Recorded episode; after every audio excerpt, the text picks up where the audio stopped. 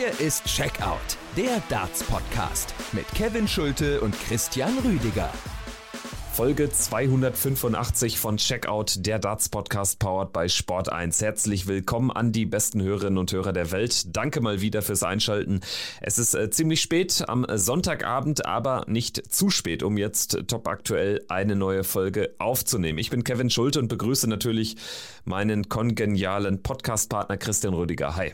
Hallo Kevin, ich grüße dich. Checkout findet ihr wie immer auf äh, sport1.de in der Sport1 App und überall sonst, wo es gute Podcasts gibt. Dieser Podcast erscheint mindestens wöchentlich während der ganz großen Turniere auch öfter und erscheint wegen euch. Danke, danke, danke fürs Einschalten, für die meistens sehr netten Worte, für den Austausch. Das macht wirklich großen Spaß. Heute wollen wir sprechen über eines der wichtigsten und spannendsten Wochenenden im PDC-Jahr. Pro Tour Abschluss und Grand Slam Qualifier hintereinander weg, sag ich da nur. Plus jetzt Montag bis Freitag diese Woche wird die Deutsche Super League ausgetragen in Niedernhausen.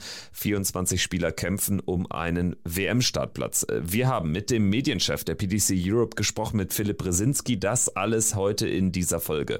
Zuallererst aber Christian, die Pro Tour, wie gesagt, zu Ende gegangen heute. Das heißt auch die Darts WM 2023 rückt jetzt immer näher.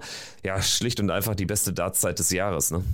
Ja, so kann man das wirklich ungeniert formulieren. Wir wissen, wer die Top 32 der Proto Order of Merit sein werden. Wir haben jetzt schon viele internationale Qualifier mit dabei, also dieses Feld natürlich auch, das wird jetzt immer mehr zusammengepuzzelt und da kann man sich jetzt natürlich schon ein bisschen was rauspicken. Man weiß, wer dabei sein wird, wer nicht, beziehungsweise wer äh, Stand jetzt nicht dabei ist. Also es gibt ja auch noch so den ein oder anderen großen Namen, der Stand jetzt nicht zur WM fährt, aber der hat ja noch die Möglichkeit für den Last Chance Qualifier. Das heißt, Nachsitzen ist noch angesagt, aber natürlich das Feld, das große Feld wird jetzt immer mehr zusammengeführt.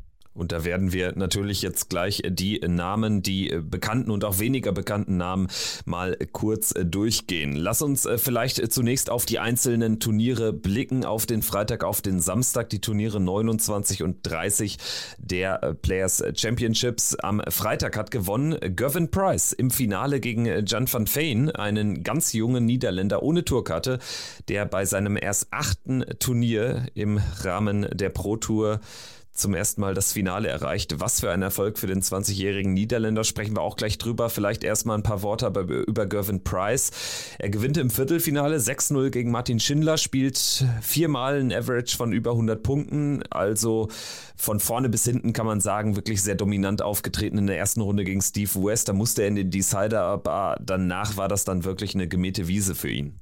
Ja, das auf jeden Fall. Also Gervin Price hat dann auch noch im Interview danach gesagt, das wird ja immer obligatorisch dann gemacht von der PDC, dass er jetzt auch so ein bisschen das Gefühl hat, dass seine Form wieder besser und auch konstanter zurückkommt. Das ist natürlich für ihn ein gutes Zeichen, wenn er das so fühlt. Ob sich das jetzt tatsächlich auch so ausschlagen wird, das werden jetzt noch die letzten Turniere im Jahr 2022 zeigen. Fakt ist natürlich aber auch, dass Price im Vergleich jetzt äh, zu Michael van Gerven, der gar nicht antritt, äh, sondern ja erstmal ein bisschen Zeit abseits des Startboards verbringt, sich jetzt auch wieder einen Titel sichern konnte. Und der bringt, egal wie groß der ist, ob das jetzt nur ein Players Championship äh, Turniersieg ist, nur in Anführungszeichen oder ein großer Major-Erfolg, er bringt dir Selbstvertrauen und ich glaube, das ist auch ein ganz wichtiger Erfolg jetzt gewesen für Gervin Price, dass er auch spürt, so kurz vor der WM, vor den wichtigen Turnieren, Grand Slam steht jetzt unmittelbar vor der Tür, dass er da wieder zurückgefunden hat in sozusagen in diese ähm, ja, Gewinnerzüge hinein und deswegen war es ein wichtiger Erfolg für ihn, hat auch wirklich gut gespielt, also da wird er sehr viel Selbstvertrauen mitnehmen. Zumal er auch seinen Weltranglistenplatz 1 knapp verteidigen konnte vor Peter Wright. Also es war im Bereich des Möglichen, dass er diesen äh, Platz 1 äh, wieder verlieren würde. Aber er ist jetzt nach Ende der Pro Tour oder nach Ende dieses Wochenendes knappe 15.000 Pfund vor dem Schotten. Dann müssen wir natürlich sprechen über Jan van Veen. Ich habe schon angesprochen, 20 Jahre keine Tourkarte aus den Niederlanden. Also da schickt sich einer an, wirklich auch die Darts-Szene aufzumischen. Ich denke, es ist noch zu früh äh, zu sprechen irgendwie von einem niederländischen Josh Rock oder so, aber das äh, hat ja jetzt auch schon durchaus interessante Ausmaße angenommen. Also er zieht ja auch völlig verdient ins Finale ein, hat jetzt äh, auch nicht die allergrößten Gegner bis ins äh, Viertel, bis ins Halbfinale auf seinem Weg geschlagen. Im Halbfinale dann allerdings eine taffe Bewährungsprobe überstanden mit 7-3 gegen Dave Chisnell und wenn er das Finale gewonnen hätte gegen den Iceman, da verliert er dann 4 zu 8, aber wenn er das Finale gewonnen hätte, wäre sogar noch eine WM-Quali drin gewesen und er hätte sich auch für die Players Championship Finals qualifiziert und das mit so wenigen Turnieren. Das spricht wirklich für den jungen Niederländer, ist definitiv dann einer, den man dann bei der Q-School in 2023 auf der Rechnung haben muss. Ja, also er hat auf jeden Fall überrascht, so möchte ich es mal sagen, aber trotzdem dessen, dass er überrascht hat, auch überzeugt hat und Natürlich muss man da mal so ein bisschen aufpassen, genau das, was du schon gesagt hast. Die PDC hatte da, wenn sie da mal so ihre Highlights mit reinstellt, ähm, nach dem ersten Tag so ein bisschen gepostet, a future star. Fragezeichen, natürlich muss man da mal ein bisschen vorsichtig sein. Er hat jetzt zwei gute Tage gespielt und das ist ja wirklich so irrwitzig, dass äh, nach diesem ersten tollen Tag, was er da gespielt hat, mit dem Finale, was er gegen Price verliert, wenn er das gewinnt, hast du gerade schon aufgezählt, aber selbst am zweiten Tag hat er dann noch die Möglichkeit gehabt, wenn er in der äh, dritten Runde diese Partie gegen James Wade gewinnt, dann äh, fährt er tatsächlich noch zu den Players Championship Finals und kann Ricardo Pietreczko noch rauswerfen, der da auf diesem Schleudersitz dann war. Also der hat das wirklich noch fast hätte packen können und äh, das zeigt eigentlich auch nur, was da auch möglich ist noch, wenn du wirklich mal zwei, drei gute Turniere hintereinander spielst. Er hatte jetzt wirklich zwei äh, gute Tage dabei gehabt. Also ja, mu mu muss man jetzt einfach abwarten, ob er jetzt wirklich nur äh, ja auch mal vielleicht außergewöhnlich performt hat oder ob das jetzt auch was längerfristiges ist. Und die Q-School wird, glaube ich, auch so ein Indikator dafür sein und zeigen, in welche Richtung das bei Gian van Veen geht. Vielleicht sehen wir ihn trotzdem in Minehead bei den PC Finals, kann ich mir schon vorstellen. In der Vergangenheit war es ja häufig so, dass dann irgendwie ein Spieler auch nicht teilnehmen konnte und dann rückst du natürlich als 65 sofort nach. Also da gibt es vielleicht noch ein paar Hoffnungsschimmer für Jan van Veen. Ansonsten äh, Dave Chisnell eben im Halbfinale raus gegen den jungen Niederländer. Ansonsten im Halbfinale war noch Mike de Decker, der nicht mehr ganz, ganz so junge, blutjunge Belgier, immer noch natürlich ein junger Spieler, der jetzt allerdings, so ehrlich muss man sein, in den letzten Monaten nicht so viel gezeigt hat, jetzt aber hinten raus wirklich gut war und jetzt auch in aller Souveränität noch äh, den WM-Startplatz klar gemacht hat, natürlich mit diesem überraschenden Halbfinaleinzug maßgeblich. Ja, man muss irgendwie sagen, äh, diese letzten Wochen eines Jahres, die scheinen Mike de Decker zu liegen. Erinnere dich an das vergangene Jahr, da hat er auch nicht wirklich Bäume ausgerissen oder sich jetzt in den Vordergrund gespielt und dann qualifizierte sich auf einmal für den Grand Slam im vergangenen Jahr. Jetzt kommt er hier mit einem Halbfinale um die Ecke. Also es scheint irgendwas mit ihm auszulösen, wenn es gegen Jahresende geht. Ansonsten der Blick vielleicht noch auf die deutschen Spieler. Martin Schindler im Viertelfinale dieses 0-6 gegen Price. Natürlich keine Schande, da ist er jetzt in einen sehr guten Iceman wie immer gegen Martin reingelaufen. Zuvor schlägt er Keen Barry, Peter Hudson, Christoph Ratajski und Damon Hatter. Damon Hatter die Nummer 1 der Players Championship Order of Merit.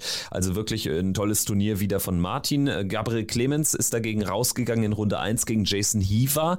Fällt natürlich schon auf, anders als Martin hat Clemens dann auch immer wieder solche Spiele drin, die er eigentlich auch nicht verlieren darf, qua seiner Qualität. Das unterscheidet die beiden in diesem Jahr auf der Pro Tour dann doch äh, voneinander. Ansonsten Ricardo Pietreczko raus in Runde 1, Lucky gegen Rob Cross, äh, verliert er 6 zu 1, keine Chance. Max Hopp raus gegen Thibaut Tricol, den Franzosen ohne Tourkarte, der aber über 100 im Average spielt und Max Hopp mit 99 da dann trotzdem auf verlorenem Posten. Flo Hempel hat immerhin die zweite Runde erreicht gegen Chris Doby für die zarten WM-Hoffnungen oder Players Championship Finals Hoffnung allerdings insgesamt zu wenig. Wie bewertest du diesen Tag aus deutscher Sicht? Das war ja irgendwie grundtypisch für den gesamten Verlauf der Pro Tour. Martin rockt das Ganze und alle anderen äh, fallen dann doch mehr oder weniger stark ab.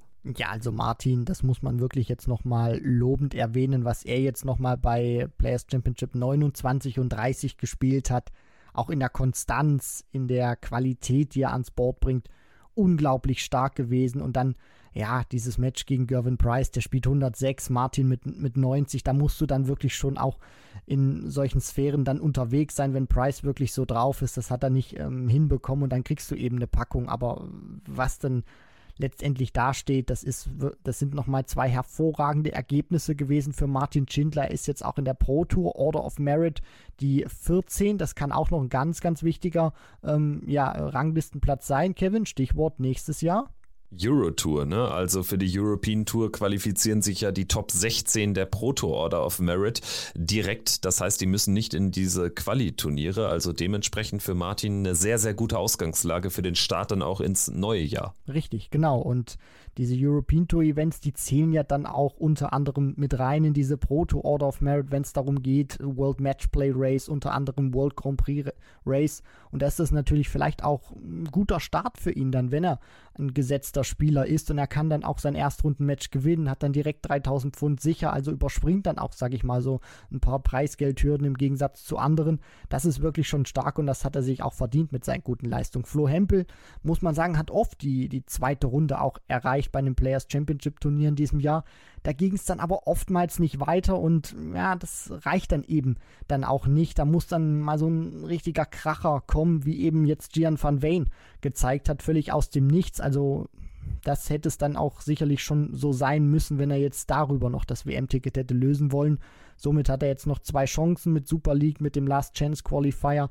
Bei Max Hopp, ja, merkt man auch einfach, dass er immer mal wieder auch gute Tage dabei hat aber ihm einfach noch so ein bisschen auch die Konstanz fehlt, um dann auch diese erste Runde wirklich regelmäßiger hinter sich bringen zu können. Gabriel Clemens mit einem Auftritt, das hast du gerade auch schon ähm, beschrieben, der ihn nicht zufriedenstellen wird, den er ja mal öfter drin hat, als ihm lieb ist. Deswegen, es sind gemischte Gefühle, die aber ein bisschen überflügelt werden von einem hervorragenden Martin Schindler. Und genau das trifft eben dann auch auf dem Samstag zu, auf das letzte von 30 Turnieren im Rahmen der Players Championship Serie. Martin Schindler hier sogar im Halbfinale, auch zum wiederholten Male dann auch in einem Halbfinale verliert gegen den späteren Turniersieger James Wade. Zuvor äh, gewinnt er im Viertelfinale ganz wichtig aus deutscher Sicht gegen Connor Scott. Der hätte sich nämlich dann noch, wenn er noch weitergekommen wäre, vorbei an Ricardo Pietreczko in dieses Players Championship Finals äh, Feld spielen können, genauso wie Jan van Veen, der ja schon früher am Tag rausgegangen war. Also das auch aus deutscher Sicht ein ganz wichtiger Sieg für Martin Schindler. Das Einzige, was so ein bisschen fehlt, wenn man auf die 30 Turniere blickt, ich meine, er ist 25 Mal über die erste Runde hinausgekommen, so oft wie kein anderes Spieler. Aber ähm, am Ende fehlt dann tatsächlich ganz einfach der Turniersieg. Und da würde ich jetzt mal die Frage an dich geben, Martin Schindler, vielleicht wäre so meine These in diesem Jahr der beste Spieler auf der Proto, der kein Turnier gewonnen hat? Fragezeichen. Ja, das würde ich schon so unterstreichen, wenn man sich das jetzt auch mal anschaut. Josh Rock unter anderem konnte sich belohnen, Chizzy hat sich auch belohnt letztendlich und all die großen Namen sozusagen haben ja auch ähm, hier und da wirklich äh, Titel eingefahren, jetzt auch mal vielleicht ein bisschen abseits noch von den Players Championship Turnieren. Und du hast es gerade schon gesagt, also 30 Turniere, Players Championship Turniere und Martin Schindler hat in 25 davon die erste Runde überstanden. Also das ist ein bockstarker Wert. Natürlich fehlt jetzt noch dieser Turniersieg und klar, äh, bin ich immer so ein bisschen im Zwiespalt, weil diese eine Statistik, die du gerade schon genannt hast, die spricht erstmal für sehr viel Konstanz, die spricht für sehr viel Klasse. Jetzt auch diese letzten beiden Turniere mit Viertelfinale, Halbfinale.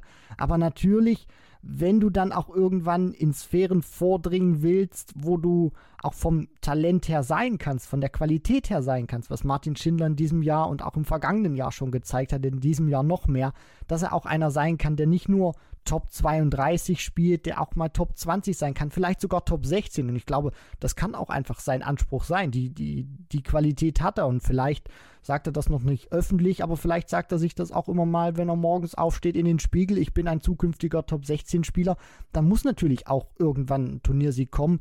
Und ich denke, wenn der im nächsten Jahr kommt, dann ist das auch der nächste Schritt und dann sehen wir dann auch Martin Schindler, der dann auch ja nicht nur konstant spielt, wie er das aktuell macht, sondern dann auch wirklich punktuell Players Championship Turniere gewinnen kann, wo man auch sagen kann, ja, von, von 30 Turnieren im Jahr gewinnt er pro Jahr dann eins, zwei, vielleicht sogar mal drei. Das mit dem Spiegel aber natürlich äh, vielleicht nicht äh, wörtlich nehmen. Ne? Das klingt so ein bisschen nach so Jürgen Höller Motivationsseminaren, aber ja. ich weiß natürlich, was du meinst. Ich äh, bin auch äh, wirklich davon überzeugt, dass Martin Schindler auch vor allen Dingen an Selbstvertrauen gewonnen hat in diesem Jahr, weil äh, dieses Jahr insgesamt ihn äh, einfach auf eine neue Ebene gebracht hat. Und ich glaube, das ist, also die Statistik verdeutlicht einiges, aber auch Platz 14 in der Proto Order of Merit, Platz 12 in der Players Championship Order of Merit. Das zeigt, dass das einfach einer der besten Spieler auf dem Floor geworden ist und gegen den möchtest du eben wirklich nicht mehr gelost werden. Also der hat sich auch bei den anderen Spielern definitiv viel Respekt erarbeitet. Ansonsten blicken wir vielleicht jetzt auch nochmal auf die anderen Deutschen am Samstag. Flo Hempel raus in Runde 1 gegen Adam Gavlas, Ricardo Pietreczko raus in Runde 1 gegen Chris Doby, Max Hopp hat die erste Runde überstanden, verliert dann gegen Rob Cross und Gabriel Clemens übersteht zwar die erste Runde, verliert dann aber 0 zu 6 gegen Kevin Dötz. Das war für Gabriel wirklich kein gutes Wochenende.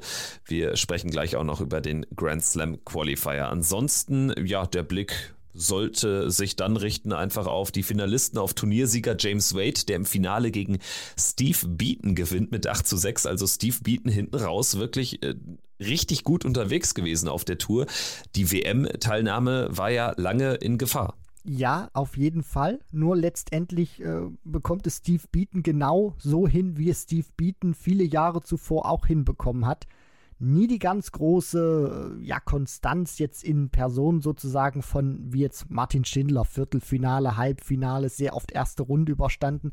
Aber Steve Beaton ist einer, der auch jetzt im ja, gehobenen Alter eines Dartspielers immer wieder pro Jahr zwei, drei, vielleicht auch vier Ergebnisse drin hat, wo er dann wirklich massig Preisgeld einspielt und die ihn dann letztendlich auch zu solchen Turnieren bringen, wie die Weltmeisterschaft. Und letztendlich muss man jetzt auch sagen, der spielt oder der wird im September seine 32. Weltmeisterschaft in Folge spielen. Und dass er das hinbekommt, dass er auch Jahr für Jahr weiterhin konkurrenzfähig ist und es immer wieder schafft pro Jahr, egal wie schlecht oder wie gut das Jahr ist, er schafft es immer wieder wirklich, ähm, ja, Ausrufezeichen zu setzen, wie jetzt hier mit einem Finale, was man nicht erwartet hätte. Und das macht Steve Beaton eben aus. Er wird äh, sicherlich jetzt äh, keiner mehr sein, der jetzt auf einem konstanten Niveau wie ein Martin Schindler, weil ich Schindy jetzt einfach mal äh, rauspicken möchte und wir den jetzt auch so hatten als Konstanz in Person in diesem Jahr, wird er nicht mehr werden. War er vielleicht auch nie, aber er hat immer wieder diese einzelnen punktuellen Ergebnisse, die ihm dann wirklich gutes Preisgeld ähm, ja, einspielen lassen für die Ranglisten und letztendlich kommt er dann somit auch ja, zur WM. James Wade, äh, vielleicht da noch ein, zwei Sätze zu. Das kam jetzt mehr oder weniger aus dem Nichts. Also er war ja zuletzt wirklich gar nicht mehr gut unterwegs. Wir hatten das ja auch häufig hier analysiert. Er hat jetzt im Siegerinterview gesagt, dass er wieder so ein bisschen Freude am Darts verspürt. Das äh, können wir alle ja nur wollen. Ne? Also James Wade wollen wir natürlich in genau so einer Form sehen. In dieser typischen James Wade-Manier ist er durch das Turnier gepflügt, anders als Price am Vortag gar nicht die ganz hohen Averages gespielt. Ich glaube nur einmal über 100. Aber am Ende ist genau das, was äh, James Wade natürlich über Jahre ausgezeichnet hat, die Konstanz und die hat er hier gezeigt am Samstag. Ja, das ist so ein typisches äh, James Wade Turnier gewesen, kann man sagen. Ein Average über 100 in Runde 1 gegen Eddie Lovely, ansonsten auch im hohen 80er Bereich oder dann Mitte 90, einmal sogar noch im höheren 90er Bereich gegen Martin Schindler dann im Halbfinale mit 98,37. Und äh, ja, ich fand James Wade auch in dem Interview danach sehr reflektiert. Natürlich muss man immer das mit Vorsicht betrachten, was die Spieler dann in den Interviews sagen, aber hier finde ich, war das wirklich sehr reflektiert, auch sehr, ja, ähm, sehr bodenständig dann von ihm, dass er dann auch gesagt hat, ja, ich muss den Grand Slam Qualifier unter anderem spielen, weil ich in den letzten Wochen und Monaten ein bisschen faul geworden bin. Jetzt habe ich die Liebe fürs Spiel wieder ein bisschen mehr zurückentdeckt und das sind natürlich auch so Sachen, du hast das auch schon äh, gesagt, über die freue ich mich natürlich, wenn ich das höre, weil ja, James Wade, ich sag mal so, ähm, ich würde es ihm schon wirklich von Herzen gönnen, wenn er sich zumindest einen Stern irgendwann mal auf sein Shirt äh, machen lassen kann. Sprichwort WM-Titel. Ja, das ist natürlich äh, das ganz große Ding, was äh, James Wade äh, sich natürlich da, wie du sagst, aufs Shirt machen möchte. Ich glaube da ehrlich gesagt nicht so richtig dran, aber das ist jetzt auch der falsche Zeitpunkt, um das en Detail äh, zu thematisieren. Werden wir aber in ein paar Wochen natürlich alles groß besprechen. einer, der hat jetzt äh, mal wieder, muss man sagen, gefehlt. Michael van Gerven hat diese beiden Turniere ausgelassen. Wie stehst du dazu? Also, ich weiß ja nicht, ob das so schlau ist, da jetzt wirklich gar nichts zu spielen. Erst recht nach diesem Reinfall gegen Chris Doby in der ersten Runde von der European Championship. Also Michael van Gerven, du hast gerade das Wort faul in Bezug auf James Wade benutzt. Man kann spöttisch anmerken, dass Michael van Gerven ein bisschen Players Championship faul geworden ist. Ja, dass er die Turniere vielleicht auch gar nicht als so wichtig jetzt äh, erachtet und sie dann einfach ähm, auslässt. Also ich stehe da wirklich mit sehr gemischten Gefühlen gegenüber, die mehr ins Negative tendieren, weil es ist jetzt nicht das erste Mal in diesem Jahr, dass äh, Van Gerven Players Championship Turniere auslässt und dann, ja, siehst du ihn, wie er auf Instagram äh, schicke Fotos äh, postet mit äh, seiner Herzdame. Das sei ihm natürlich alles gestattet. Also ich will jetzt nicht irgendwie kritisieren oder so. Nur es geht ja auch darum, dass Van Gerven einen sehr hohen Anspruch an sich selber hat und Van Gerven ist genau wie Price, ist genau wie Wright letztendlich äh, zwar ein Weltklasse-Spieler, nur du kannst eins nicht trainieren und das ist Matchpraxis. Und das ist ihm gegen Chris Doby auf die Füße gefallen bei der EM. Da war er davor auch sehr, ja, äh, müde, möchte ich mal sagen, oder hat zumindest es nicht als wichtig erachtet oder angesehen, Players Championship Turniere in einer größeren Regelmäßigkeit zu spielen. Die Leistung war nicht gut, er hätte auch vom Ergebnis her deutlich klarer verlieren können, auch wenn er dann hinten raus Matchstarts gehabt hat. Trotzdem, ähm, ja, bleibt dann fader Beigeschmack und jetzt muss man auch sagen, muss er sozusagen auf das hoffen, was er jetzt noch bekommt. Also er wird den Grand Slam spielen, er wird die Players Championship Finals spielen. Die Frage ist, ob das reicht, weil danach kommt die WM. Und man darf ja auch nicht vergessen, zwischen Players Championship Finals Ende November und Mitte Dezember WM-Start da wird nichts mehr gespielt. Der wird sicherlich auf vielen Exhibitions noch unterwegs sein. Dann ist auch die Frage, weil er nicht der Titelverteidiger ist, wird er nicht an Tag 1 eingreifen. Wann wird Van Gerven dann spielen? Am 16., am 17., vielleicht sogar erst am 20. Also der kann auch eine sehr lange Wettkampfpause haben. Der wird wenig Wettkampfdart spielen.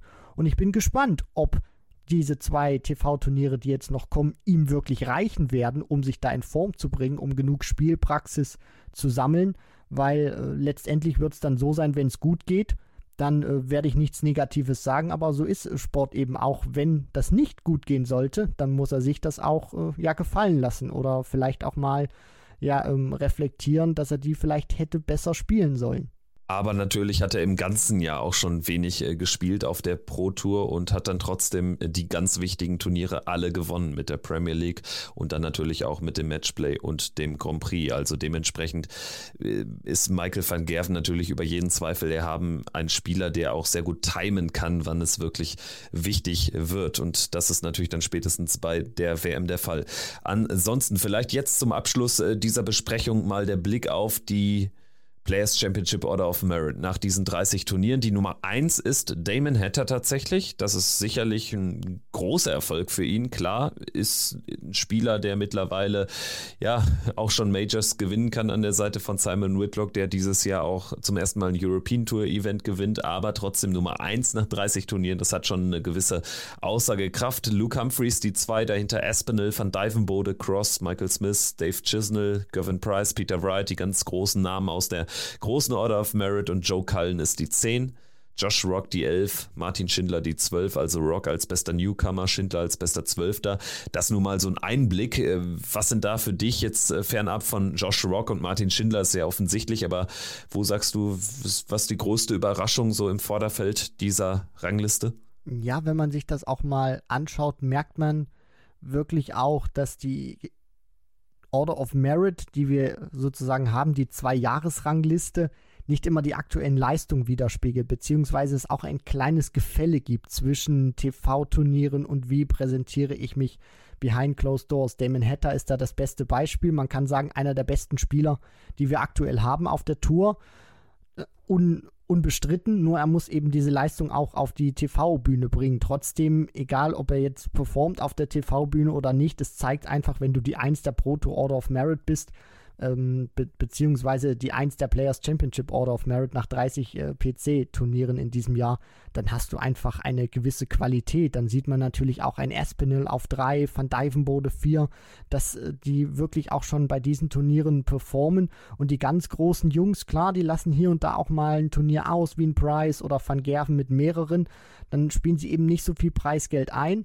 Und letztendlich muss man dann natürlich auch sagen, was ich sehr ja, interessant auch ähm, finde, weil es sehr gut auch die Form bzw das Jahr eines Spielers sehr gut widerspiegelt, was eben Hatter, Espinel, Van Dyvenbode, natürlich auch Humphreys hatten, zeigt es dann so ein bisschen dahinter, dass das Spieler wie Andrew Gilding mit 40.500 Pfund auf Rang 16 oder auch Adrian Lewis wirklich ein gutes Jahr gespielt haben behind closed doors und dass die auch wieder so ein bisschen im Kommen sind und ähm, ja, das ist so, ja, das, das kleine Fazit, was ich mal so ein bisschen ziehen möchte.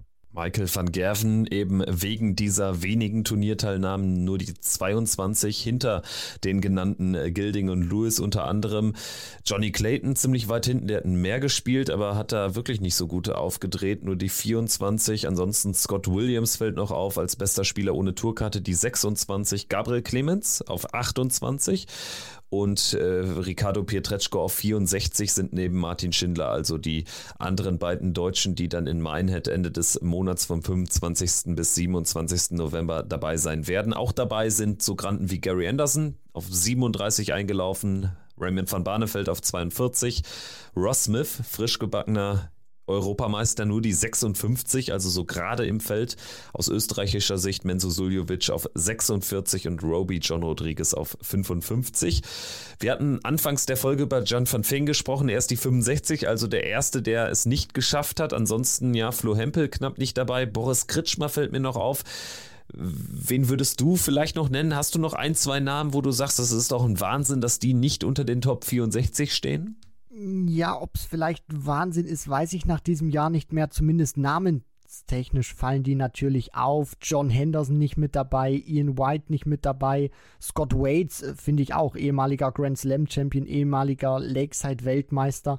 Also dem hätte ich da auch wirklich mehr zugetraut, als insgesamt 14.750 Pfund einzuspielen nach insgesamt äh, 30 Players Championship Turnieren, die gespielt werden können in einem Jahr. Luke Woodhouse immer so einer zwischen Genie und Wahnsinn.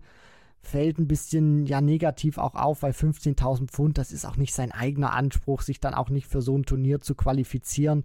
Ähm, das sind so die, die Namen Darius Labanauskas, ehemals Viertelfinale WM. Also da, da ist schon der ein oder andere etwas größere, bekanntere Name dabei, der sich jetzt eben nicht dafür qualifizieren konnte. Steve Lennon unter anderem auch oder dann ein Jeff Smith.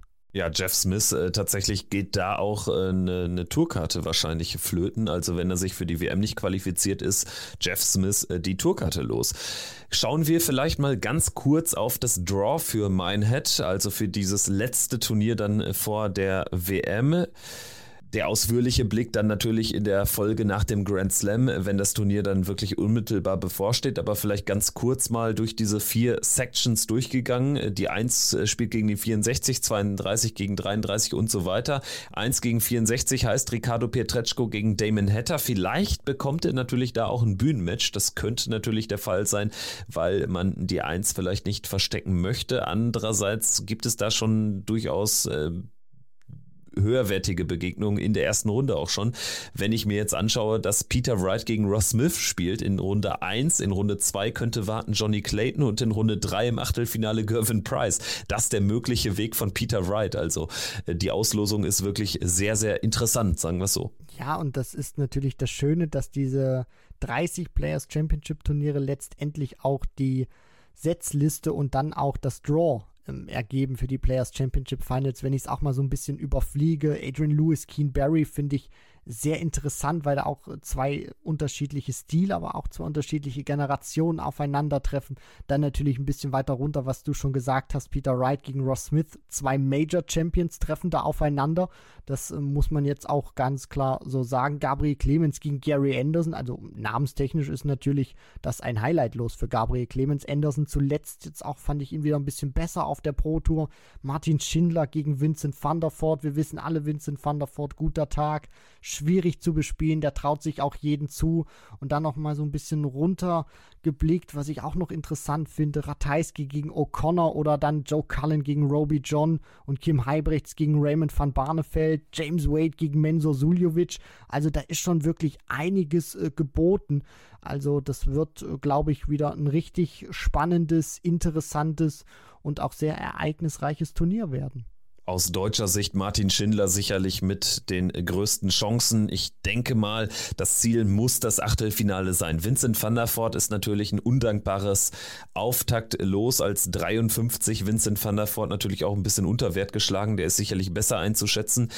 Kommt er da durch, Martin, dann bekommt das mit Chris Doby oder Gerd Nentjes zu tun. Das kann alles schief gehen, aber Martin hat da sehr, sehr gute Karten insgesamt, diese zwei Auftakthürden zu überstehen und dann stünde er in einem Achtelfinale möglicherweise dann gegen Gabriel Clemens, Gary Anderson oder Rob Cross. Das also aus deutscher Sicht der Blick hier auf die Players Championship Finals, ja, James Wade gegen Menzo Suljovic ist natürlich ein weiterer Kracher, zumal der Sieger dann entweder auf Danny Noppert oder Simon Whitlock trifft. Also wirklich sehr, sehr interessant. Äh, auch Michael van Gerven, mögliches Zweitrundenduell gegen Josh Rock.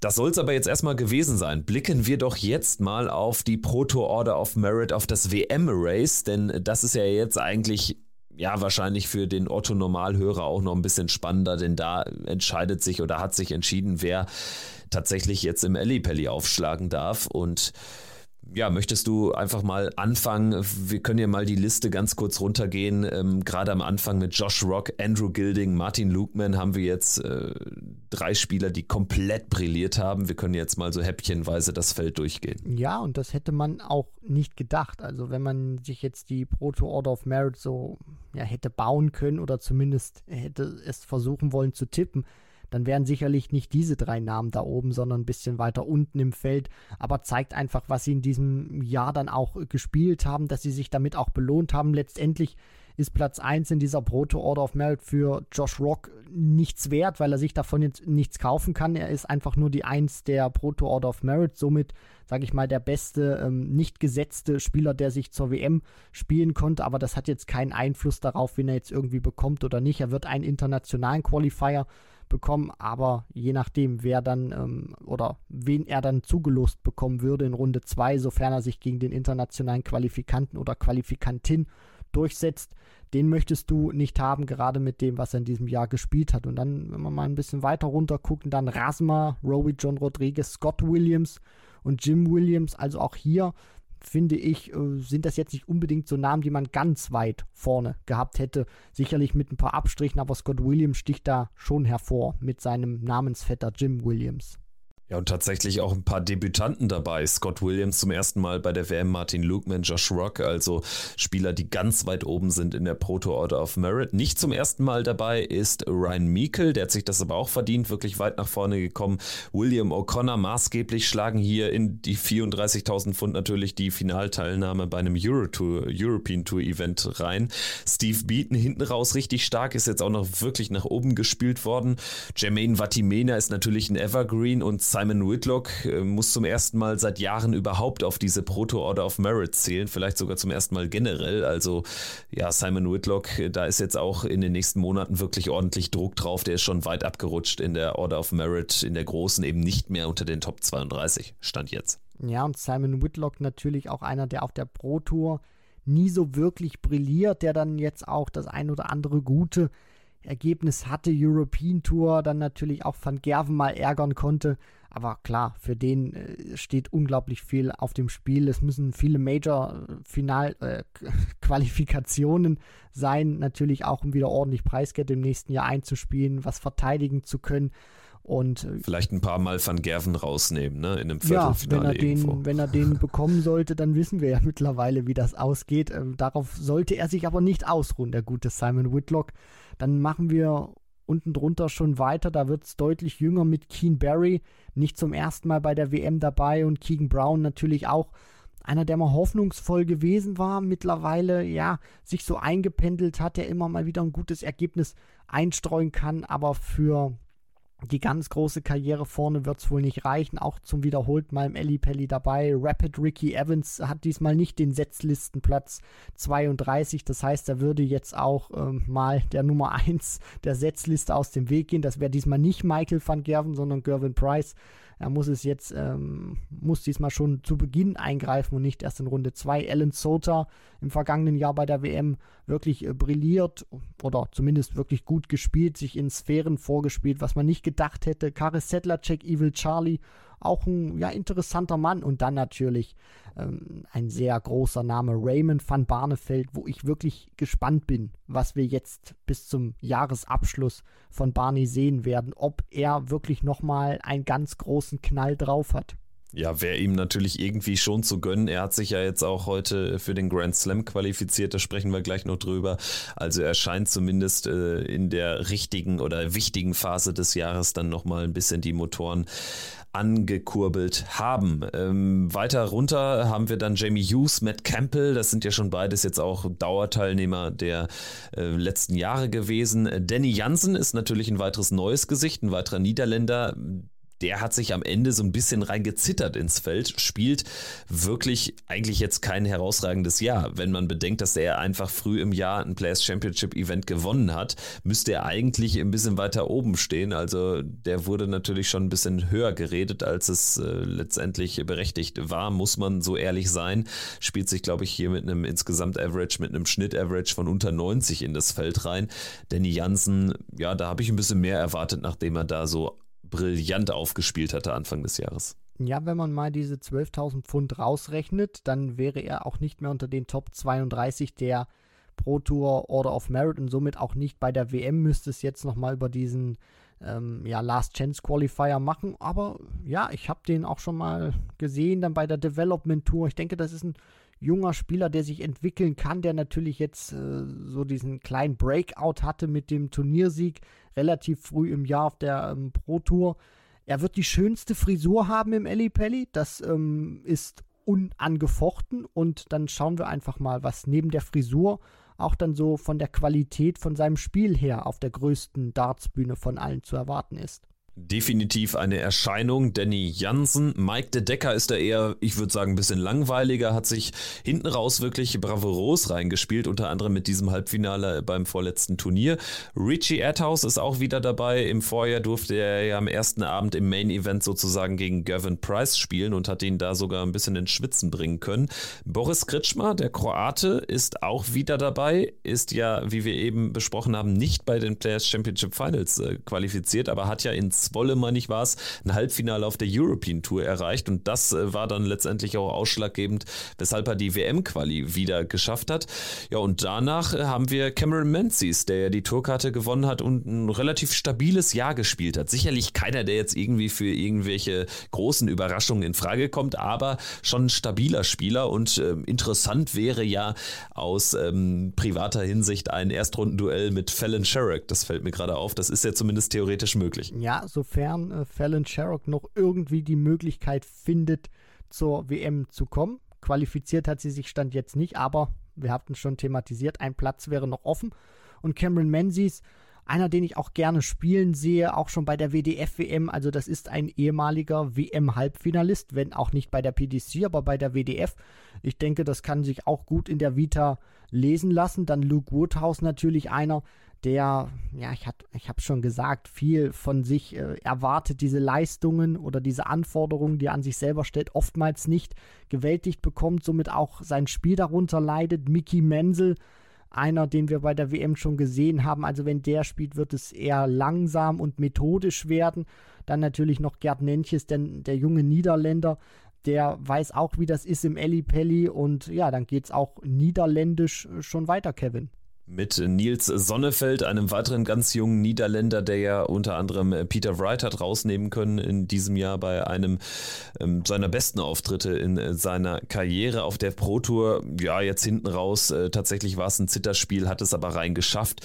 Sicherlich auch keiner, der jetzt Bäume ausreißen wird, aber auf jeden Fall haben wir da ein sehr, sehr großes Feld an Niederländern, denn Martin Klärmarker ist auch wieder dabei. Bei ihm muss man allerdings sagen, das war dann doch ein enttäuschendes erfrischendes Jahr, nachdem der ja wirklich letztes Jahr ein tolles äh, Debüt dann auch äh, hatte im Eli Pelle, als er ja ins Achtelfinale eingezogen ist, hätte man von ihm schon mehr erwarten können, als jetzt so gerade auf Platz 30 hier sich reinzuzittern ins WM-Feld. Ja, das auf jeden Fall. Die Anlagen dafür hat er das Spiel auch auf der Pro Tour eine Phase gehabt, wo er richtig Rabatz gemacht hat. Deswegen hier sich ja rein zu zittern und nicht so spielerisch zu brillieren, das kann ihm natürlich nicht gefallen haben. Letztendlich steht erstmal die WM-Teilnahme und darauf muss er sich jetzt äh, vollkommen fokussiert vorbereiten. Danach noch John O'Shea, der Joker, zum ersten Mal dabei, wenn ich das richtig im Kopf habe, und Adam Gavlas, der sich dann noch äh, qualifiziert hat als letzter dieser 32 ähm, ja, Qualifikanten über die Pro Tour Order of Merit.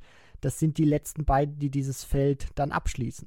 Ja, und John O'Shea, vielleicht dazu noch äh, zwei, drei Sätze. Er hat ja ein Finale gespielt auf der Pro Tour und auch da, ähnlich wie bei Danny Jensen, kam das völlig aus dem Nichts und äh, entspricht nicht wirklich seiner richtigen Leistungsfähigkeit. Hinten raus hat er dann aber so einzelne wichtige Erfolge in ersten Runden immer mal wieder setzen können und sich dadurch dann auch die Teilnahme verdient. Freut mich für ihn, dass es ähm, dann nicht dazu geführt hat, jetzt hier noch komplett rauszufallen. Das wäre natürlich bei einer Finalteilnahme in einem Jahr wirklich sehr, sehr sehr bitter, aber er ist dabei und vertritt die irischen Farben neben William O'Connor. Also Steve Lennon ist ein Spieler, der hat es nicht geschafft. Und da kommen wir dann jetzt auch vielleicht zu den äh, bekanntesten Namen, die tatsächlich nicht im Feld sind.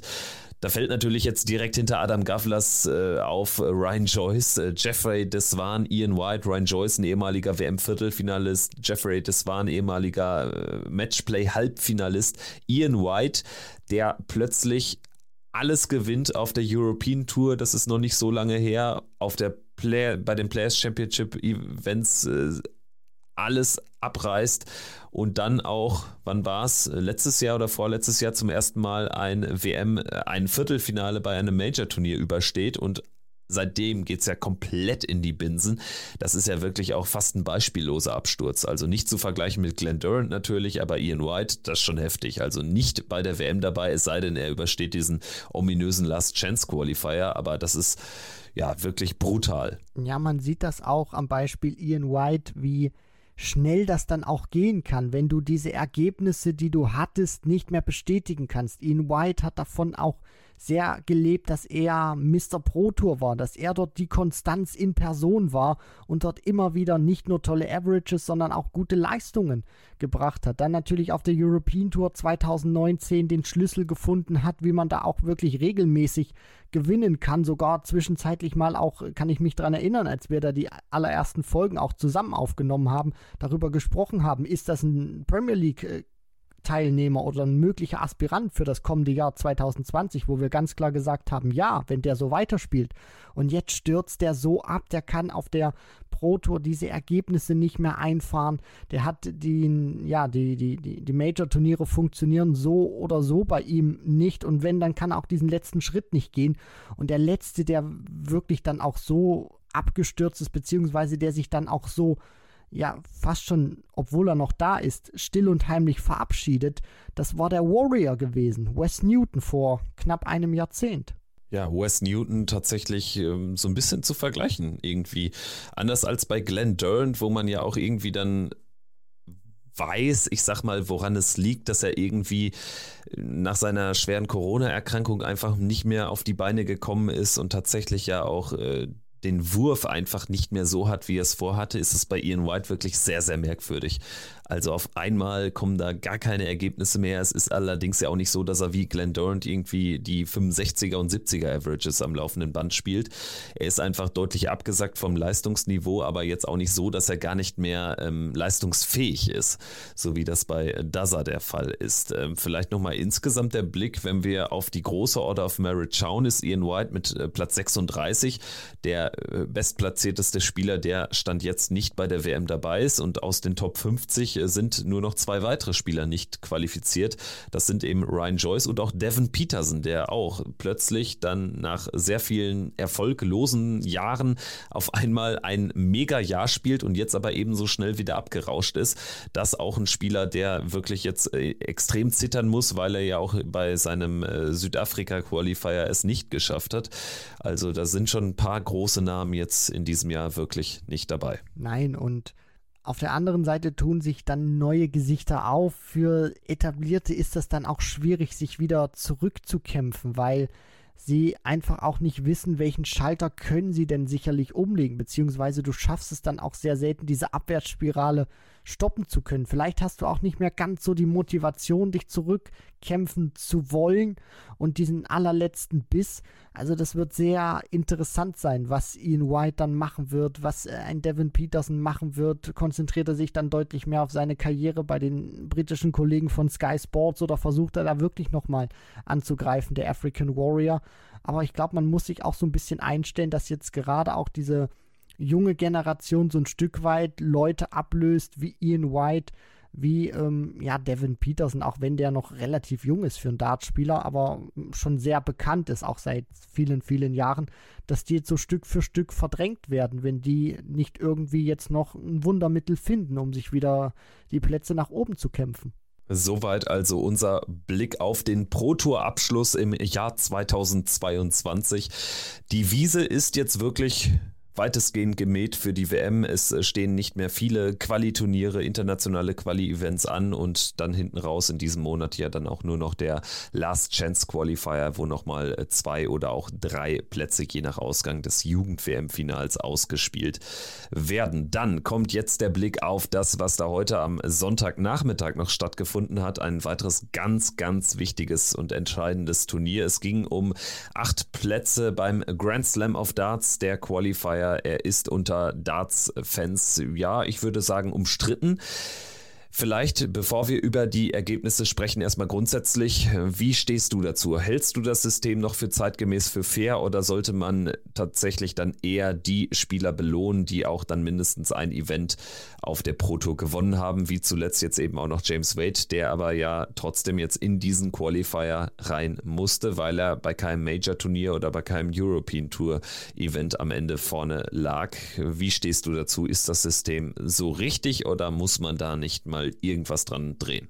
Hm, ich finde das ein bisschen schwierig, weil dieses System vom Grand Slam basiert ja noch darauf, dass es die BDO damals gab, wo man dann eben gesagt hat, okay, man hat eben eine bestimmte Anzahl an PDC-Spielern.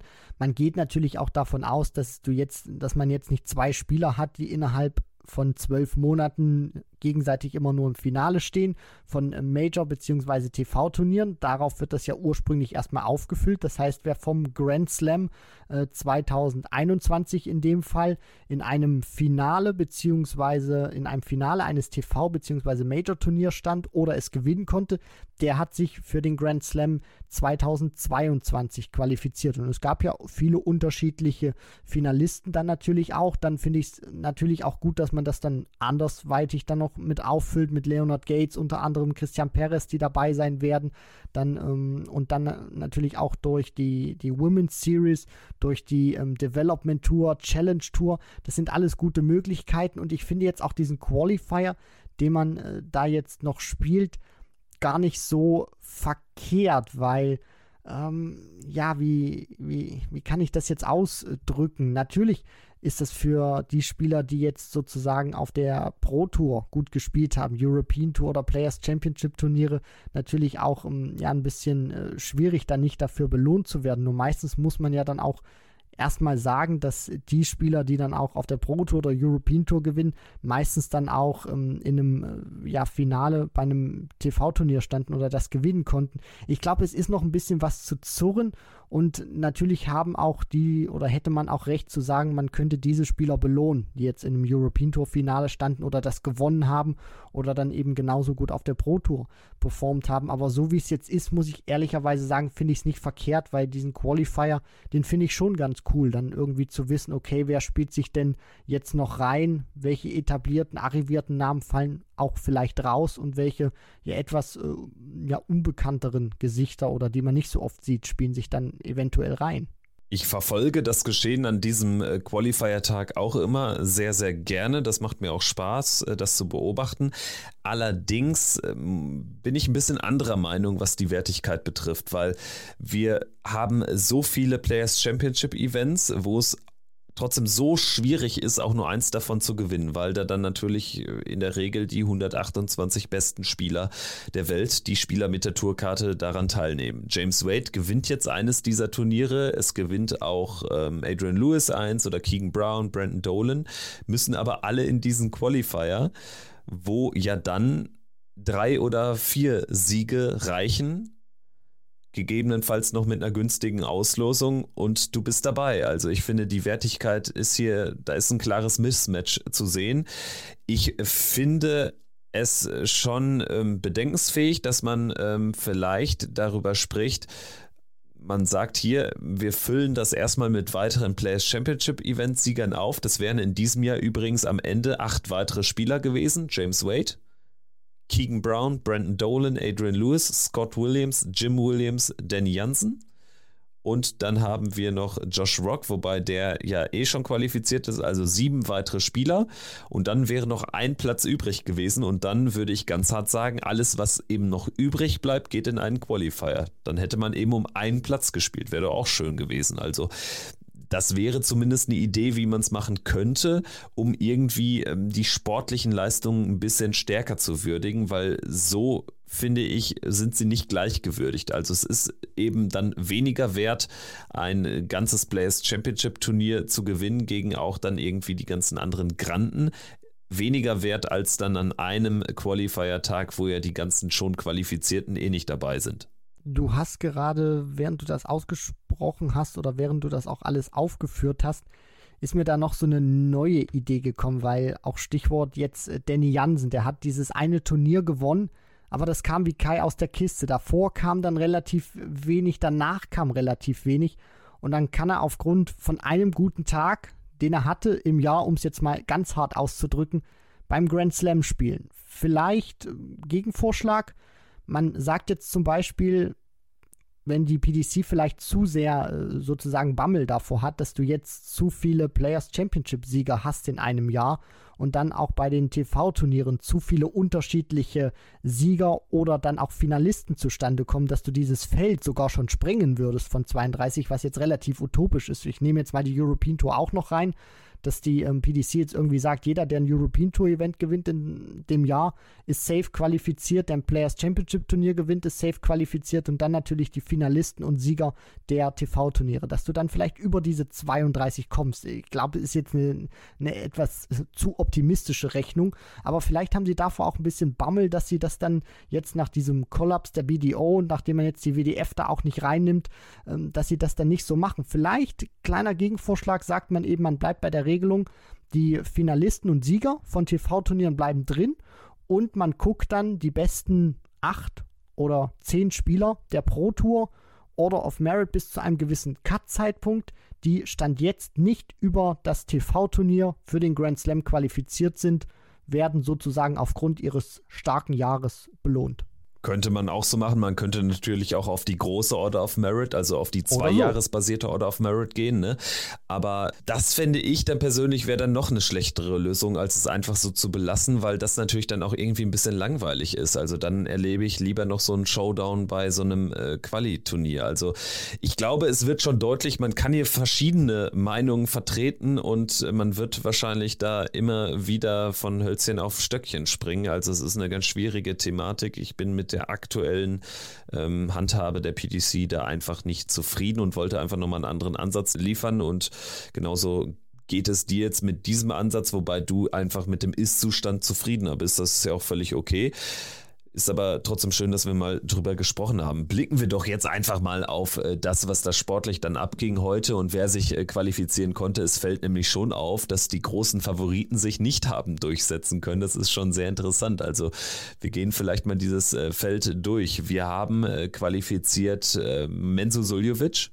Wir haben Martin Schindler aus deutscher Sicht natürlich toll, dass wir kein Major-Turnier jetzt ohne einen deutschen Spieler erleben werden. Also Martin Schindler wird die deutschen Farben in Wolverhampton vertreten. Dann haben wir Jermaine Vatimena, der sich durchspielt. Alan Suter, der seine gute Form bestätigt. Luke Woodhouse spielt sich ins Feld. Raymond van Barneveld zum zweiten Mal in Folge durch diesen Grand Slam Qualifier gekommen.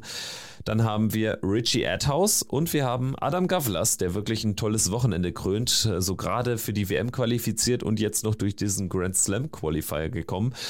Was sagst du zu diesen acht Namen? Wir haben einen guten Mix dabei. Natürlich überstrahlt der Name Raymond van Barneveld erstmal alles als ehemaliger Grand Slam Champion. Martin Schindler aus deutscher Sicht natürlich auch super zu sehen. Menzo Suljovic, auch ein großer Name, der jetzt aktuell nicht ganz die Form hat. Natürlich auch der schwierige Monate hinter sich hat. Jermaine Vatimena, der zuletzt auch wieder deutlich besser gespielt hat, den man aber auch schon von größeren Bühnen kennt. Deswegen für mich jetzt auch nicht ganz so die große Überraschung. Luke Woodhouse, wenn er sein Spiel ans Board bringt, ist das sicherlich auch keine Überraschung. Und dann natürlich Alan Suter. Adam Gavlas, Richie Etthaus, das sind so die, die drei, die dann, finde ich, auch so ein diesen Grand Slam Qualifier ausmachen, wo ich auch sage, ich finde ihn schon ganz geil, weil eben auch Spieler dann die Möglichkeit haben, sich für dieses Turnier zu qualifizieren, die, seien wir mal ehrlich, jetzt nicht wirklich äh, sonst übers gesamte Jahr gesehen wirklich eine, eine Möglichkeit hätten. Joe Mernon war ja auch über Jahre das, das beste Beispiel dafür, der ja gefühlt immer durch diesen Qualifier durchgekommen ist, der sonst bei dieser normalen Regelung, die existiert, nie eine Chance hätte, bei so einem großen Turnier dabei zu sein. Und deswegen, äh, ja, finde ich, ist das ein guter Mix aus erfahrenen Spielern, viel Qualität, aber natürlich auch aus welchen, die diese Möglichkeit, die diese Chance, die dieser Qualifier bietet, dann auch genutzt haben. Ich sehe auch das ein bisschen anders äh, mit Blick auf diesen von dir angesprochenen guten Mix. Ich finde, die Top-Elite unter den ähm, Spielern, die sich eben qualifizieren mussten, da hat es jetzt ja, wenn man ehrlich ist, keiner geschafft. Vom Namen her stimmt das, was du sagst mit Barney, mit Menzo Suljovic, Major-Sieger, ehemalige Weltmeister mit Barney. Aber ähm, von der aktuellen Form und der Ranglistenposition würde ich sagen, stimmt es eher nicht. Also weder James Wade hat es geschafft, noch ein äh, Jose de Sousa, Gary Anderson hat es gar nicht erst versucht, wissen wir, aber auch ein Dimitri Vandenberg ist nicht durchgekommen. Ein Christoph Ratajski, Chris Doby, auch Gaga Clemens, Mervyn King, Daryl Gurney. Also äh, so gesehen finde ich, haben wir keinen richtigen Top-Spieler hier heute durchgehen lassen. Wir haben sehr viele Spieler so aus dem Mittelfeld mit Martin Schindler auch einer, der jetzt wirklich ein tolles Proto-Jahr, ein tolles Floor-Jahr gekrönt hat, krönen konnte. Jermaine Vatimena, einer, der schon bessere Zeiten hinter sich hat. Alan Suter, der aktuell, ja, ja, der ist auch weit entfernt davon, jetzt irgendwie ein richtig formstarker Spieler zu sein.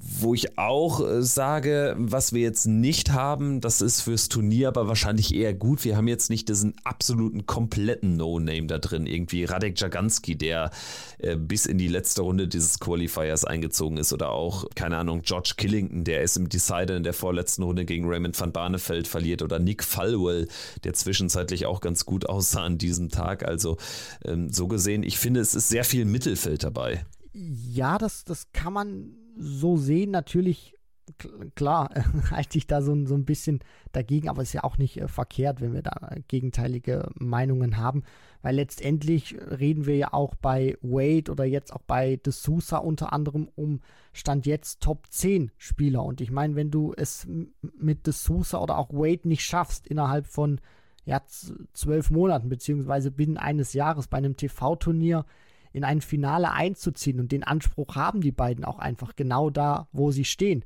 dann muss ich dann auch letztendlich sagen, haben sie das auch nicht verdient, bei diesem Turnier dabei zu sein. Und dann ist eben die letzte Ausfahrt dieser Qualifier gewesen. Und wenn sie es nicht schaffen, dann ist das eben so. Natürlich ärgert mich das auch immer, wenn, wenn größere Namen oder Nationen wie im Fußball zum Beispiel dann auch fehlen und nicht bei einer Weltmeisterschaft spielen und dann nur ein kleinerer Name eher dabei ist oder mehr so mittelfeldmäßig. Nur letztendlich muss man sagen, die hatten auch die Möglichkeit, wie alle anderen, sich zu qualifizieren und sie haben es eben nicht geschafft. Und äh, ja, für gerade für José de Sousa ist das jetzt eine Katastrophe gewesen, dass er das nicht schafft, weil das Ergebnis von vor zwei Jahren fällt bei ihm raus. Und das ist der Sieg gewesen. Das heißt, der wird diesen Sieg erstmal nicht verteidigen und dieses gesamte Preisgeld von 125.000 Pfund, die er sich damals erspielt hat, von vor zwei Jahren, die fallen raus und das wird auch dazu führen, dass De Sousa, sofern er jetzt nicht die Players Championship Finals gewinnt, bei der WM kein Top 16 Spieler mehr sein wird. Und tatsächlich äh, auch James Wade äh, jetzt als äh, Finalist von 2020 kann da sein großes Preisgeld, das waren 65.000 Pfund bei D'Souza, 125.000 Pfund nicht verteidigen. Also ist schon sehr, sehr interessant. Von den vier Halbfinalisten vor zwei Jahren ist nur Simon Whitlock dabei. Der hat sich ja mit Damon Hatter über äh, den World Cup qualifizieren können. Dimitri Vandenberg als weiterer Halbfinalist von damals hat sich auch nicht ins Feld gespielt. Sehr, sehr, sehr interessant. Für Gabriel Clemens übrigens übrigens ein sehr bitteres Ausscheiden. Er hat eine 3 zu 0 Führung aus der Hand gegeben im entscheidenden Spiel gegen Luke Woodhouse. Dann ging wirklich gar nichts mehr.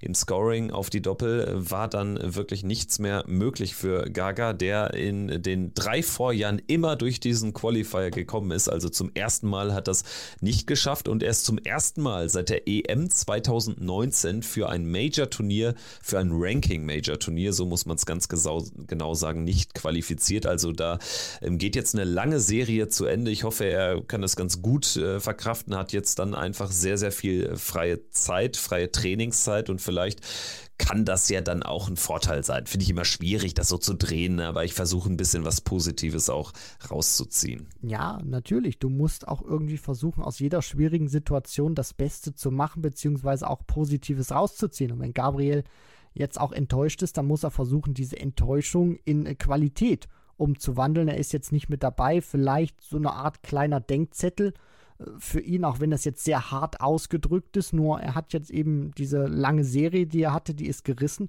Und sein Anspruch ist natürlich bei jedem Major-Turnier zumindest dabei zu sein. Und das hat er jetzt nicht geschafft. Jetzt kann er sich voll fokussieren auf die PC Finals. Und vielleicht sehen wir dann einen, ja, formverbesserten Gabriel Clemens.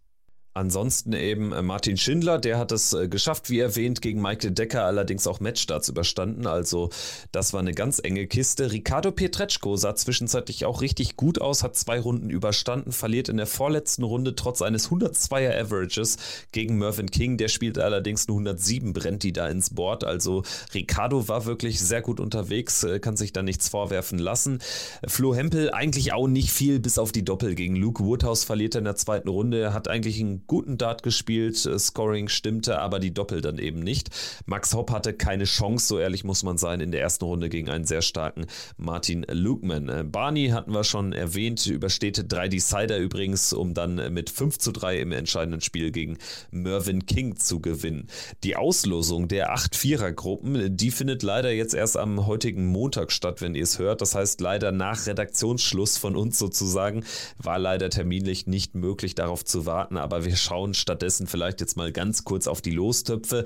Das ist natürlich dann morgen schon wieder alles Makulatur. Wenn ihr das hört, dann wird wahrscheinlich die Auslosung schon ähm, absolviert sein. Aber vielleicht ganz kurz der Blick aus deutscher Sicht da drauf. Martin Schindler in Lostopf 3 wen sollte er vermeiden und ähm, was wäre vielleicht so eine Traumauslosung aus, de aus deiner Sicht? Ähm, das ist jetzt natürlich eine, eine gute Frage. Ich mache jetzt die Auslosung bei mir jetzt nochmal äh, schnell auf wen äh, Martin Schindler da hat. In der Zeit kannst du noch mal ganz kurz überbrücken, Kevin.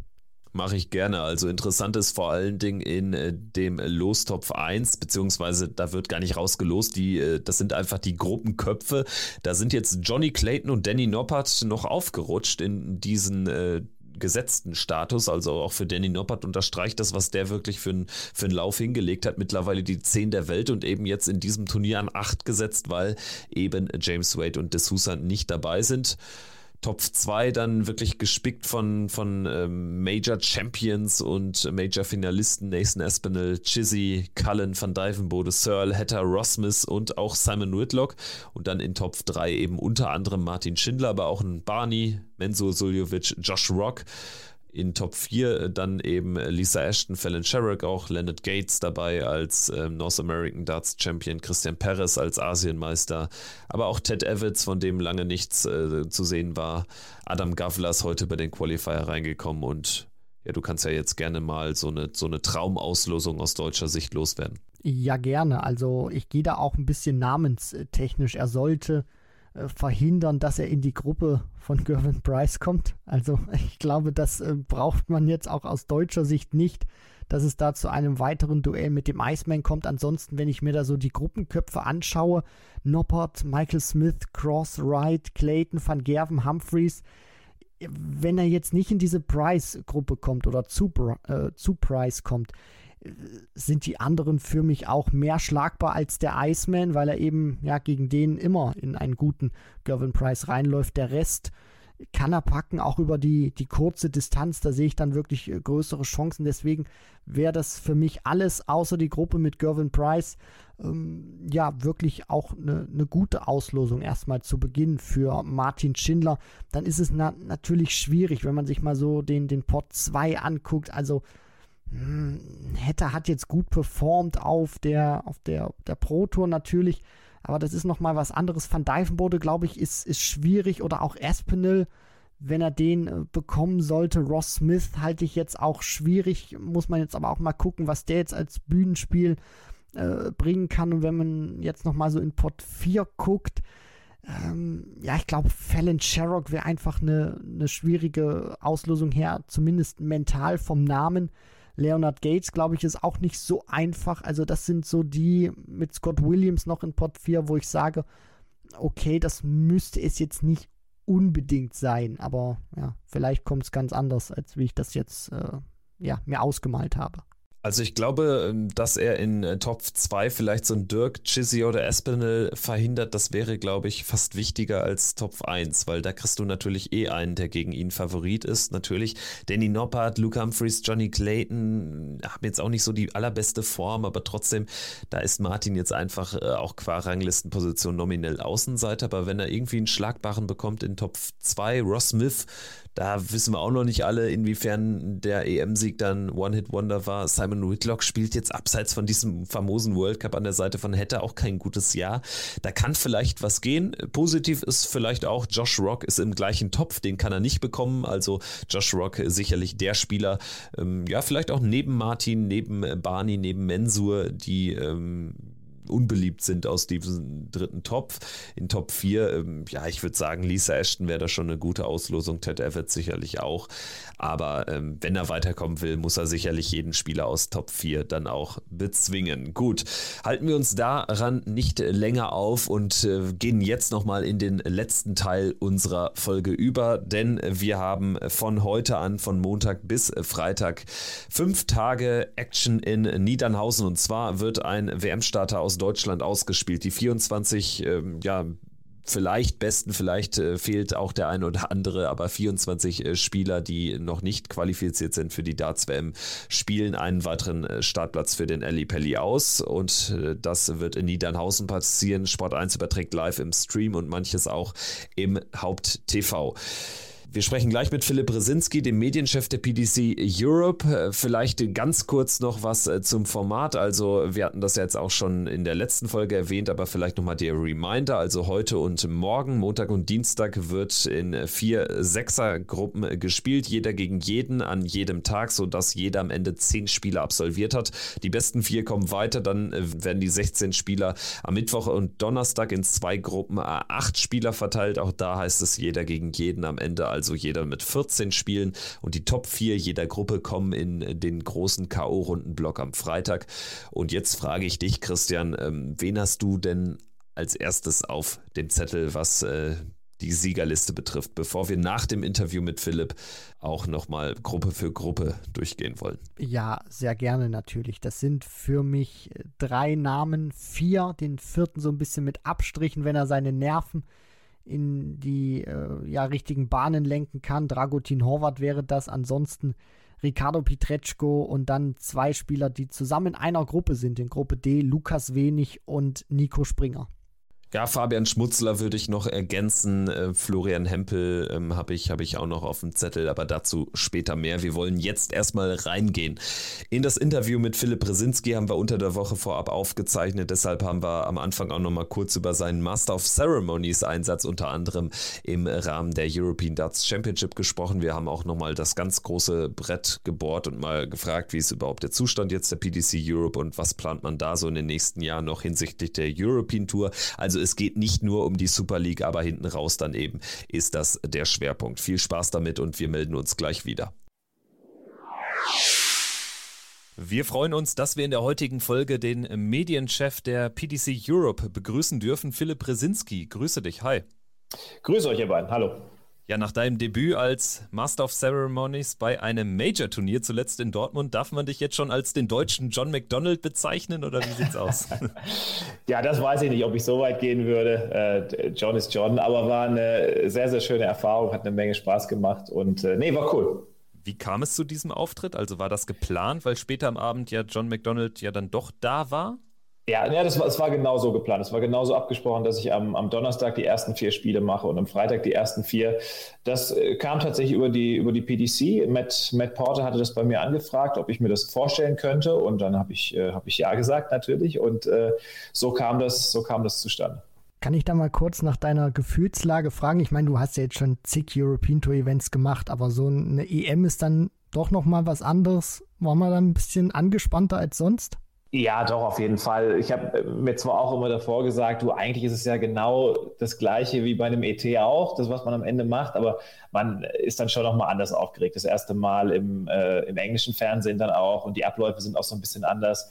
Ähm, das war dann, war dann schon speziell und äh, gerade am Anfang vor dem ersten Walk und dann kriegt man ja so ein, so ein In-Ear, so einen Knopf ins Ohr und dann sagen sie dir irgendwann, okay, Philipp, dann jetzt. Und man hört aber die ganze Zeit, während man redet, trotzdem die anderen von der Regie alle noch weiterreden. Camera 7, 9, 4, 3, 2, 1. Und äh, da muss man da so ein bisschen durchreden und, und drüber reden. Äh, da muss man sich dann auch erst ein bisschen dran gewöhnen. Aber ähm, ansonsten, ähm, ja, war es, war es eine sehr, sehr coole Erfahrung. Und insgesamt so der Blick auf äh, dieses Turnier. Wir haben ja sportlich das in der vergangenen äh, Folge schon analysiert. Das äh, war ja durchaus ähm, erinnerungswürdig. Ähm, aber wie lief die EM aus eurer Sicht, so organisatorisch, auch so von den Ticketverkäufen her? Seid ihr zufrieden am Ende mit dem, mit dem Abschluss des Turniers? Ja, doch, durchaus. Ich glaube, wenn die EM so ein bisschen als hoffentlich ein Vorbote ist für das, was im nächsten Jahr kommt, dann kann uns das äh, positiv optimistisch stimmen. Ich meine, wir haben äh, mit über 25 zu, äh, 25.000 Zuschauern an diesen vier Tagen haben wir ja einen äh, Rekord gebrochen, was ein PDC Europe Event betrifft. Also so viele waren über ein komplettes Event noch nie da und äh, das ist äh, natürlich im Hinblick auf die letzten zweieinhalb Jahre mit der Pandemie, mit der der unfreiwilligen Pause, die wir einlegen mussten, ein tolles Zeichen. Und ähm, waren natürlich auch noch einige Tickets dabei, die ja schon 2020 verkauft worden sind oder sogar Ende 2019. Ähm, also von daher sind wir da sehr, sehr froh, dass wir jetzt den Leuten, die so lange die Tickets behalten haben, da so lange ja treu und geduldig geblieben sind, dass wir dieses Event dann jetzt endlich ja in der Westfalenhalle auch abhalten konnten. Äh, und von daher freuen wir uns, dass das, dass das jetzt so funktioniert hat unterm Strich. Da hört man jetzt natürlich auch viel Positives heraus. Also Dortmund hat sich sicherlich von einer guten Seite präsentiert ähm, und auch positiv, dass man vielleicht nächstes Jahr zurückkehren kann. Oder wie sieht es da aus? Kannst du da schon was sagen oder gibt es da noch nichts bezüglich Standort? Das steht schon fest. Im nächsten Jahr äh, wird die European Championship auf jeden Fall wieder in der Westfalenhalle stattfinden. 26. bis 29. Oktober. Also auch äh, natürlich wieder äh, ähnlicher, ähnlicher Zeitraum. Und ähm, nee, das ist, das steht schon fest, das ist schon klar. Und äh, wir freuen uns drauf, weil ich glaube, dass äh, die beiden Austragungen dort jetzt in diesem Jahr und 2018 auch äh, ich glaube, da hat sich die Westfalenhalle und die European Championship an sich, glaube ich, von einer tollen Seite gezeigt und äh, von daher freuen wir uns da auf die Fortsetzung im nächsten Jahr. Wenn wir mal weggehen jetzt von diesem krönenden Abschluss der European Tour, es war ja jetzt die erste European Tour, die wieder in vollem Umfang sozusagen stattgefunden hat äh, seit Corona. Wie blickt ihr darauf zurück, jetzt auf diese 13 Events? Also ähm, was lief gut, was äh, sollte vielleicht noch besser werden aus eurer Sicht dann im nächsten Jahr? Naja, es ist äh, natürlich so, was ich gerade eben schon angesprochen habe, mit den vielen Tickets, die natürlich noch im Umlauf waren, ja, von, äh, von Events, die entweder nicht stattfinden konnten oder nur in einem begrenzten Rahmen stattfinden konnten. Wir hatten ja einige Events dann auch 2020, die mit einer sehr, sehr begrenzten Zuschauerzahl stattfinden konnten. Von daher waren wir jetzt natürlich froh, ähm, dass wir die diese Veranstaltung durchführen konnten, dass wir jetzt die Leute, die jetzt da wirklich zwei Jahre lang gewartet haben, dass wir die abholen konnten und sagen konnten, hey, pass auf, vielen, vielen Dank, dass, dass ihr an unserer Seite geblieben seid, dass ihr so geduldig geblieben seid. Und jetzt können wir dann endlich auch äh, quasi unsere Seite des Deals erfüllen und sagen, wir machen, machen dieses Event. Das war sehr schön. Es war natürlich auch mit einigen äh, Unwägbarkeiten bestückt, das Ganze. Ich, wenn ich mich an, äh, an den European Darts Grand Prix erinnere, der ja eigentlich in einem Glaspalast von Sindelfingen stattfindet, dann dort aber nicht stattfinden konnte aufgrund ähm, der, der ukrainischen Flüchtlinge, die dort untergebracht sind. Das ist natürlich, ähm, ja, sind natürlich alles Dinge, die man so nicht voraussehen kann und dass das dann alles noch so schnell funktioniert hat, dann umzuziehen in die Hans-Martin-Schleierhalle nach Stuttgart. Ich glaube auch, was den Standort betrifft, dann durchaus noch vertretbar gewesen, was die Entfernung nach Sindelfingen angeht, dass man sagen konnte, hey, das auf allzu weit entfernt sind wir nicht von da, wo wir, wo wir ursprünglich hin wollten. Das war natürlich gut und ähm, aber klar ist auch ähm, eben wie ich es gesagt habe, so viele Tickets, die dann noch im Umlauf gewesen sind. Das Jahr der Wahrheit quasi, das kommt jetzt im nächsten Jahr, was die Verkaufszahlen betrifft. Da wird sich dann jetzt zeigen, ähm, ja, wie dann letztendlich oder wie dann letztendlich die, die Effekte von Corona und dieser, dieser zweieinhalb Jahre Pandemie dann ähm, sind, was den Ticketverkauf betrifft. Weil du das äh, gerade auch ansprichst, die Ticketverkäufe und schon das nächste Jahr auch angesprochen hast, da gibt es ja so ein paar, sage ich mal, auch Veränderungen neuer Standort Kiel, jetzt nicht nur Gala-Standort, sondern auch erstmals ET. Und als ihr den Kalender damals veröffentlicht habt, habe ich auch mal so ein bisschen in meinen Kommentaren und Foren gelesen, dass da Leute auch gesagt haben, Mensch, ich habe noch Tickets für Hamburg unter anderem, aber das, das gibt es ja gar nicht mehr. Also gibt es da vielleicht auch da Lösungen, wie ihr das vielleicht angehen könnt und warum habt ihr euch zum Beispiel jetzt auch für Kiel entschieden als European Tour Standort? Erzähl da mal ein bisschen was. Ja, das ist uns, äh, die Thematik Hamburg ist uns natürlich bewusst, ähm, aber gerade Hamburg ist natürlich auch ein schwieriges Pflaster insofern, äh, als dass es natürlich eine, eine Riesenstadt ist, ein riesiger Eventstandort und es ist dann, äh, was in den letzten zweieinhalb, drei Jahren stattgefunden hat, was Austragungsorte und Event-Locations betrifft, ist wirklich Wahnsinn, ja, weil es ist ja nicht nur die PDC Europe, die darauf wartet, dass sie äh, irgendein Event von A nach B verschieben kann und auf einen anderen Termin verlegen kann. Das ist ja die komplette Veranstaltungsindustrie mit allem, was dazugehört, mit Konzerten, mit Theater, mit Musicals, whatever, whatever, diese ganze, diese ganze Stange an Events, die es da so gibt. Und von daher, gerade in Hamburg, ein bisschen schwierig. Ähm, äh, wir sind da immer quasi auf, dem, auf der Ausschau nach, nach Möglichkeiten, wie man das auch in Hamburg noch möglich machen kann. Äh, Stand jetzt ist es auf jeden Fall so, dass noch nichts Spruchreifes dabei ist. Ja, von daher ähm, verweisen wir dann auch immer so ein bisschen darauf, hey, schaut mal, okay, Kiel, Hamburg ist jetzt nicht allzu weit. Vielleicht ist da durchaus auch die Möglichkeit, dass einige sagen, okay, ich fahre da hoch, ich schaue mir das an. Wir wissen aus den Erfahrungen der, der Galas, die wir, die wir dort veranstaltet haben in Kiel, dass da auch äh, immer einige dabei sind, die aus Hamburg kommen. Also äh, hoffen wir auch, dass wir dass wir da so auf diese Art und Weise ein kleines, ja, ein kleiner, kleines Alternativprogramm quasi schnüren können. Äh, kann man äh, sagen, mit Blick auf die Austragungsorte, also es gibt ja jetzt äh, sogar acht Turniere dann in Deutschland, kann man sagen, dass weitere Expansionen so ein bisschen ausgebremst wurden durch Corona, also auch in andere Länder zu ja. gehen? Oder warum ähm, gibt es jetzt eben dann doch sogar noch ein Turnier mehr in Deutschland? Das kann man auf jeden Fall so sagen. Ähm, ich glaube, da müssen wir auch einfach ganz, ganz unromantisch an diese Sache herangehen. Klar ist unser langfristiges strategisches Ziel, in andere Länder zu gehen, neue Märkte zu erschließen, das bleibt gar nicht aus. Ja, wenn man da vor allem auch in Richtung Spanien, Italien, Schweiz schaut, das sind durchaus Länder, die wir in den nächsten Jahren auf dem Zettel haben. Aber wenn man solche zweieinhalb, drei Jahre hinter sich hat, wie jetzt der komplette Veranstaltungssektor, so natürlich auch wir, dann muss man natürlich auch schauen, dass man jetzt erstmal die Events macht, wo man weiß, okay, das rentiert sich auch wirtschaftlich und äh, die stehen auf soliden Füßen. Und wenn man ins Ausland geht und gerade wenn man das erste Mal irgendwo neu ins Ausland geht, dann ist das immer ja, so ein bisschen unwegsam und man weiß immer nicht genau, okay, wie sicher ist das, fahren wir da einen Verlust ein? Und von daher müssen wir da jetzt erstmal schauen, dass wir jetzt in diesem Jahr 2023 beziehungsweise im kommenden Jahr, ähm, dass wir da jetzt erstmal dann die Events machen, wo wir sagen, okay, das ist wirtschaftlich für uns gut darstellbar, ähm, da liegt dann jetzt erstmal das primäre Augenmerk drauf. Aber welche Länder stehen da so auf der Schwelle, ganz kurz? Ähm, welche Länder habt ihr da vielleicht im Blick? Eben die, die ich gerade, die ich gerade angesprochen habe, Italien, Spanien, die Schweiz, das sind, das sind Länder, wo wir immer wieder schauen, okay, ähm, macht es Sinn, da hinzugehen? Gibt es da was? Gibt es da auch lokale Promoter, mit denen man eventuell zusammenarbeiten kann? Also das sind äh, wirklich so, so drei Länder, die ich sagen kann, die bestimmt in den nächsten äh, paar Jahren dann auf dem European Tour Kalender auftauchen werden. Wenn wir jetzt mal bei den Ländern kurz bleiben, auf welche Schwerpunkte legt ihr da auch Wert, wo ihr jetzt sagt, okay, das und das muss erfüllt sein, damit wir jetzt auch in dieses Land reingehen, um jetzt nicht komplett gegen die Wand vielleicht zu fahren oder unser böses Wunder zu erleben?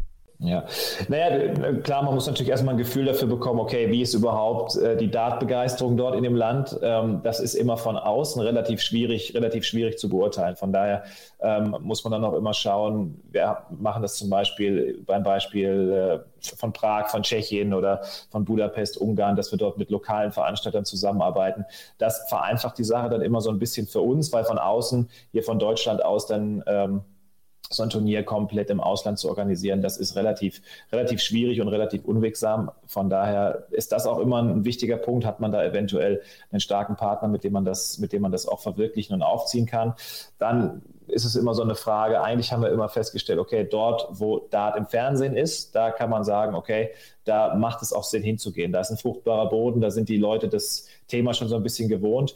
Das sind alles so, so Aspekte, auf die wir dann auch durchaus schauen, ähm, wenn es darum geht, okay, in welches Land geht man als nächstes. Wenn wir mal weggehen von dieser Austragungsort-Frage, was sind sonst mögliche Verbesserungen, Anpassungen, die ihr äh, plant, dann auch für das nächste oder für die nächsten Jahre? Was ja jetzt häufig kritisiert worden ist, dass man äh, mitunter ja dann deutlich weniger Spiele am Freitag hatte, weil es kurzfristige Absagen gab und ähm, da die Nachrückerregel jetzt vielleicht nicht ideal ähm, gemanagt war in diesem Jahr. Seht ihr das auch so? Seht ihr das auch als Problem an? Wollt ihr daran was ändern oder wie sieht es aus? Ja, das war ein großes Problem und das kann ich sagen, das hat uns, äh, uns am allermeisten geärgert, dass es dazu gekommen ist. Ähm, ich kann kurz vielleicht so ein bisschen ausholen, warum das Ganze in diesem Jahr so organisiert worden ist, wie es organisiert worden ist. Normalerweise haben wir die Host Nation Qualifier immer am Donnerstag jeweils vorm Event gespielt. Mittlerweile sind aber die European Tour Events so groß und äh, ja, haben so viel organisatorischen Aufwand auch an sich, dadurch, dass wir jetzt ähm, im Stream sind, im TV sind. Das sind natürlich alles ganz andere ähm, Produktion, ist ein ganz anderer Produktionsaufwand, den man dazu bringen hat. Von daher ist das einfach nicht mehr möglich, dass wir sagen, okay, wir ähm, machen einfach an diesem Donnerstag für vier, fünf Stunden in der Halle nichts und spielen da den Qualifier. Das äh, ist Zeit, die wir, die wir so nicht mehr haben und deshalb haben wir entschieden, okay, wir müssen irgendwie schauen, dass wir das Ganze äh, zentral in Blöcken spielen, irgendwie vielleicht im Vorfeld oder im Nachhinein von anderen Veranstaltungen, ja, ob das ein Development Tour Event ist oder ein Challenge Tour Event, wie wir das jetzt zum Beispiel in Hildesheim gemacht haben. Daher kam diese Überlegung, okay, wir machen das in Blöcken. Und äh, dann haben wir natürlich auch überlegt, okay, wie kann man es dann sicherstellen, dass wir Nachrücker haben, dadurch, dass aber das Jahr schon begonnen hatte ohne Nachrücker, konnten wir dann im Laufe des Jahres nicht sagen, okay, wir ändern jetzt einfach die Regeln komplett und sagen, okay, jetzt schieben wir auf diese oder jene Art und Weise, da hätte es sicherlich verschiedene Ansätze, äh, Ansätze gegeben, noch Nachrücker hinterher. Von daher war das natürlich ein Problem, dass wir in diesem Jahr am Freitag ab und zu mal die Problematik hatten, dass wir in einer Session vielleicht nur sechs oder sogar fünf Spiele hatten das hat uns geärgert, aber da kann ich versprechen, da sind wir im ganz engen Austausch mit der PDC, mit der PDPA, dass wir ähm, da eine Regelung finden fürs nächste Jahr, dass sowas nicht mehr vorkommt und wir auf jeden Fall äh, die volle Anzahl an Spielen dann auch bei dem Event haben. Lass mich da noch mal ganz kurz nachhaken, Philipp, vielleicht für alle, die da auch immer nicht so ganz im Bilde drin sind ihr habt da, wenn ich das jetzt auch richtig verstanden habe, nicht die alleinige Handhabe. Das heißt, die PDC muss dann natürlich auch noch drüber schauen und sozusagen auch mit euch auf einen Nenner kommen. Ja, klar, klar. Das ist also das ist sowieso grundsätzlich bei allem. Also das ist, dass wir gehen da immer Hand in Hand mit der PDC und das passiert immer in, in ganz, ganz engem Austausch. Und äh, das ist also nicht so, dass wir da autark irgendeine Entscheidung treffen, ohne die PDC zu fragen und dann einfach entscheiden, okay, jetzt spielen wir die Qualifier so und dann machen wir das auf diese Nachrückerart und Weise. Das muss schon auch immer unter ja, einem gewissen sportlichen Dach stattfinden und äh, von daher gibt es da viele, viele Dinge, die man abklären muss und die man besprechen muss. Und eben im Sinne des sportlichen Wettbewerbs war es einfach in diesem Jahr dann nicht möglich, mittendrin zu sagen, okay, wir ändern jetzt diese Nachrückerregel, auch wenn es pragmatisch gewesen wäre und es mich auch ein bisschen geärgert hat und ich gedacht habe, Mensch, lass uns das doch so machen. Aber am Ende muss man, äh, muss man das dann auch verstehen und man sagt, okay, das Jahr hat so begonnen und dann muss man es auch unter diesen Regeln zu Ende spielen. Aber äh, für die neue Saison werden wir da definitiv eine, eine bessere Lösung parat haben, sodass äh, diese Schwierigkeiten dann nicht mehr auftreten. Eine letzte Frage zu diesem Themenblock European Tour insgesamt. Ähm, wie blickt ihr auf äh, die Problematik, dass es ja an manchen Austragungsorten oder in manchen Matches dann ähm, äh, Fanreaktionen gab, die jetzt auch Einfluss auf Spiele genommen haben? Fragezeichen. Also ähm, seht ihr das auch als Problem an? Wenn ja, was kann man dagegen überhaupt machen? Wollt ihr dagegen was unternehmen? Es gab ja ähm, auch unter Spielern dann mitunter da ähm, negative Reaktionen, sage ich mal. Bei anderen Spielorten zum Beispiel gar nicht, wenn ich zum Beispiel an Belgien zurückdenke. Das stimmt. Das ist auch etwas, das wir festgestellt haben, dass das schon auch so ein bisschen standortabhängig ist, wo man ist. Eine Sache, gegen die ich mich so ein bisschen wehre, ist, es wird ja dann häufig auch irgendwie in der Presse dargestellt, als ob das ein exklusiv deutsches Problem wäre. Das halte ich für völligen, völligen Blödsinn. Das ist nicht der Fall. Ich glaube, wenn man sich Events in den Niederlanden anguckt oder wenn äh, Engländer in Schottland spielen, dann äh, finden da teilweise ganz andere Dinge statt. Grundsätzlich müssen wir natürlich ganz klar sagen, und ich glaube, da haben wir als PDC Europe und auch ich mich äh, auf der Bühne immer wieder klar positioniert, auch in dieser Saison, das ist absolut zu verurteilen. Ja, gerade in diesen Momenten, ähm, wenn die Spieler dann auf Doppel werfen, wenn es wichtige Momente sind und dann geboot und gepfiffen wird ähm, und man dann so versucht, irgendwie dem einen oder anderen Spieler einen Vorteil zu verschaffen. Da stellen wir uns äh, klar dagegen, da sagen wir, dass wir das verurteilen, das haben wir auch immer wieder kundgetan. Was kann man dagegen machen? Gegenfrage, was kann man gegen Leute machen, die im Fußballstadion Gegenstände aufs Spielfeld werfen? Ich glaube, unterm Strich muss man sagen, es wird immer ein paar Idioten geben, die kriegst du auch nicht raus. Ja, aber ich glaube, ähm, wenn wir weiter offensiv damit umgehen und ganz klar sagen, hey, wir verurteilen das und wenn auch, und da bin ich überzeugt, dass das 95 äh, Prozent der Dart-Fans genauso sehen, wie ich das jetzt gerade sage und auch die sich da positionieren und auch die mal klar sagen, hey, im Publikum, Junge, sei einfach ruhig, hör auf mit der Pfeiferei. Und ich glaube, das merkt man auch immer wieder bei den Events. Wenn da 3000 Leute in der Halle sind, ist das ja nicht so, als ob da 1500 Leute pfeifen und buhen. Ja, es sind dann lass es 50 sein, aber das reicht dann ja teilweise schon, ähm, um dann für eine dementsprechende Ablenkung zu sorgen. Also klar ist, es ist zu verurteilen und ähm, wir gehen da immer wieder gegen vor, so sehr wir es können und wir senden da immer wieder die Messages, ähm, die, wir, die wir für richtig halten. Aber wenn die Frage ist, lässt sich das ausschließen? Nein dann hoffen wir natürlich auch, dass äh, sowas jetzt nicht allzu häufig dann auch im nächsten Jahr vorkommt oder bei Dart-Turnieren und äh, handeln den Block jetzt damit auch ab und kommen zu etwas Erfreulichem natürlich auch, was seit ein paar ähm, Wochen jetzt auch kund ist, die Super League. Wie lief da bis zur Veröffentlichung auch die Organisation ab? Welche Herausforderungen etc. gab es da auch? Ja, eine ganz große Herausforderung ist natürlich immer ähm, der sehr, sehr eng getaktete Terminkalender der PDC oder auch unser eng getakteter Kalender. Es ist also nicht so schwierig, äh, beziehungsweise nicht so einfach vielmehr, ähm, da einen Zeitraum von fünf Tagen zu finden, wo man sagt, okay, jetzt, äh, jetzt sperren wir uns hier alle gemeinsam ein und, äh, und spielen die Super League zusammen und machen das Ganze auch nicht nur einfach so, sondern wollen es natürlich auch irgendwie schön darreichen und auch für den Dart-Fan irgendwie ein bisschen, äh, bisschen schön und anspruchsvoll darbieten. Äh, das ist natürlich eine, eine Schwierigkeit, die es, die, die es durchaus gibt. Und das ist natürlich dann nicht nur die Schwierigkeit für uns, sondern auch für die Spieler. Ja, und dann muss man, muss man schauen, wenn man sieht, dass dann Uh, unsere Tourcard-Holder, unsere Deutschen, von denen wir auch einige am Start haben, dann am Sonntag noch den uh, Grand Slam Qualifier in England spielen und dann uh, am Mittag dann bei uns sein müssen in, in, Niedernhausen. Es ist machbar logistisch, aber es ist sicherlich auch ein Kraftakt und schwierig logistisch, aber ähm, wir kriegen es hin. Der Modus ist ja der gleiche wie im Vorjahr. 24 Teilnehmer werden erstmal in zwei Gruppenrunden gepackt und am Ende geht es dann im K.O.-Modus ab den letzten acht um den begehrten WM-Startplatz. Ähm, kannst du vielleicht noch mal mal äh, darstellen, wie jetzt ähm, die Teilnehmerauswahl, auf welchen Kriterien die jetzt äh, basierte. Da wird ja immer jetzt äh, natürlich dann eifrig darüber diskutiert, warum ist Name XY nicht dabei, warum stattdessen der oder der Newcomer, wenn du das nochmal darlegen könntest. Ja, wir haben das auch in der, in der Kommunikation äh, schon mal so ein bisschen angeschnitten. Wir haben das ja auch gesagt, es ist die jüngste Super League aller Zeiten. Ähm, das ist jetzt nicht auf die Jugend setzen, damit wir auf die Jugend setzen können, sondern es geht uns darum, dort auch Spieler zu nominieren und Spieler dabei zu haben, wo wir eine Perspektive sehen, wo wir sagen, okay, wenn man denen die Möglichkeit gibt, sich hier zu präsentieren, ähm, machen sie vielleicht den nächsten Schritt in ihrem Spiel, kommen sie, ähm, ja, kommen sie ein, zwei Schritte weiter in ihrer Karriere. Das bringt dann natürlich so ein bisschen mit sich, dass es jüngere, jüngere Spieler sind. Aber ähm, wichtig war uns vor allem auch, die Spieler so ein bisschen zu belohnen, wo wir sehen, okay, da ist ein, ein Wille und eine Bereitschaft, ähm, ja, eine gewisse Opferbereitschaft auch, dass, dass sie sagen, hey, ich spiele viele Events, die sind bei der Development Tour dabei, die sind bei der Challenge Tour dabei, die zeigen sich bei den Turnieren, wo sie sich zeigen können.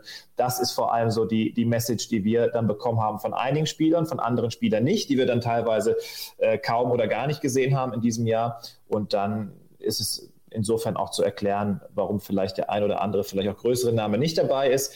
Aber ähm, ich glaube, dass wir mit dieser, mit dieser Art und Weise nicht, nicht so schlecht fahren werden am Ende. Jetzt ist es ja auch so, dass ähm, Steffen Siebmann unter anderem, ähm, hat er auch kommuniziert, nicht teilnehmen kann. Gibt es da jetzt auch schon jemanden, der für ihn nachrücken soll? Und wir hatten uns auch noch mal so ein bisschen infotechnisch schlau gemacht, dass ähm, Michi Unterbuchner und Steven Noster wohl angefragt wurden bei euch, aber berufsbedingt abgesagt haben.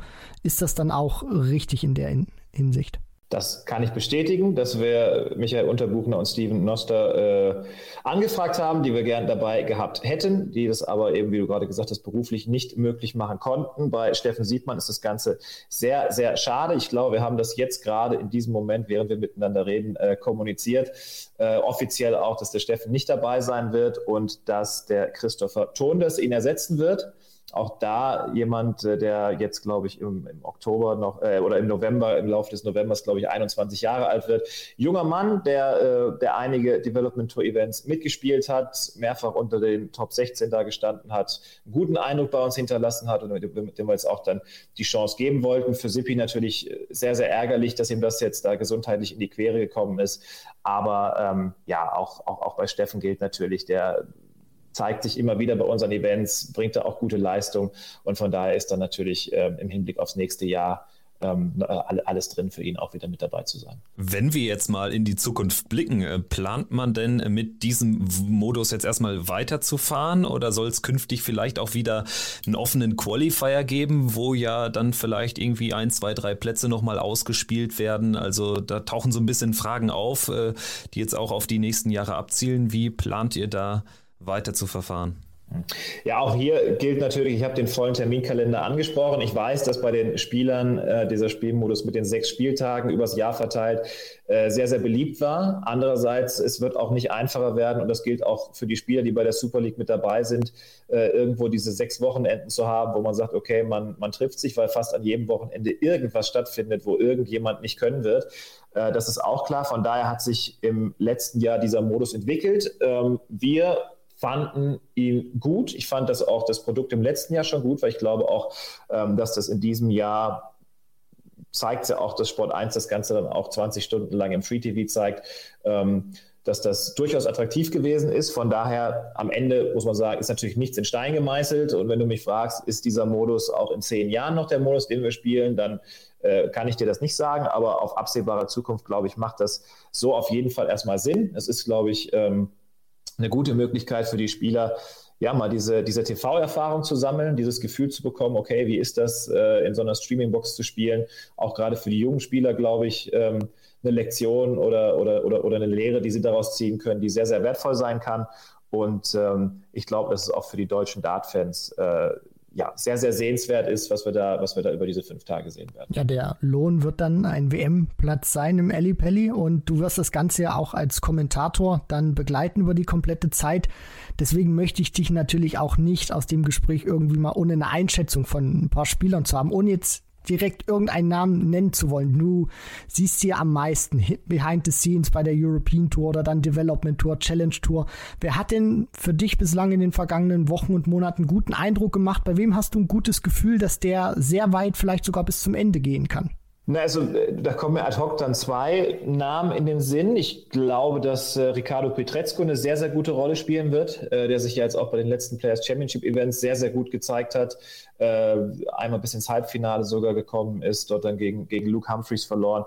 Also der macht für mich zurzeit einen sehr guten Eindruck. Ähm, auch da war ja die Diskussion, ja, er ist ja auch ein paar Jahre lang äh, nicht berücksichtigt worden, ähm, weil er vor Jahren dann als er auch noch jünger und unerfahrener war, und ich glaube, da ist er auch so ein bisschen gereift, hat er sich jetzt zweimal entschieden, dass er die Super League abbricht. Und äh, aber von meiner Seite aus war das, war das ganz klar, leistungstechnisch gehört er da rein. Und da muss man an irgendeiner Stelle dann auch mal sagen, okay, jetzt sind wir alle ein paar Jahre älter geworden, jetzt ist auch äh, äh genug Zeit ins Land gegangen und da muss man Leuten, glaube ich, auch nochmal noch eine Chance geben. Und ich glaube, er wird das ähm, er wird uns da in dieser Hinsicht auch nicht nochmal enttäuschen. Und der andere, den ich auch, bei dem ich mir auch gut vorstellen kann, dass er da weit vorne, vorne mit reinmarschiert, ist, äh, ist Lukas Wenig.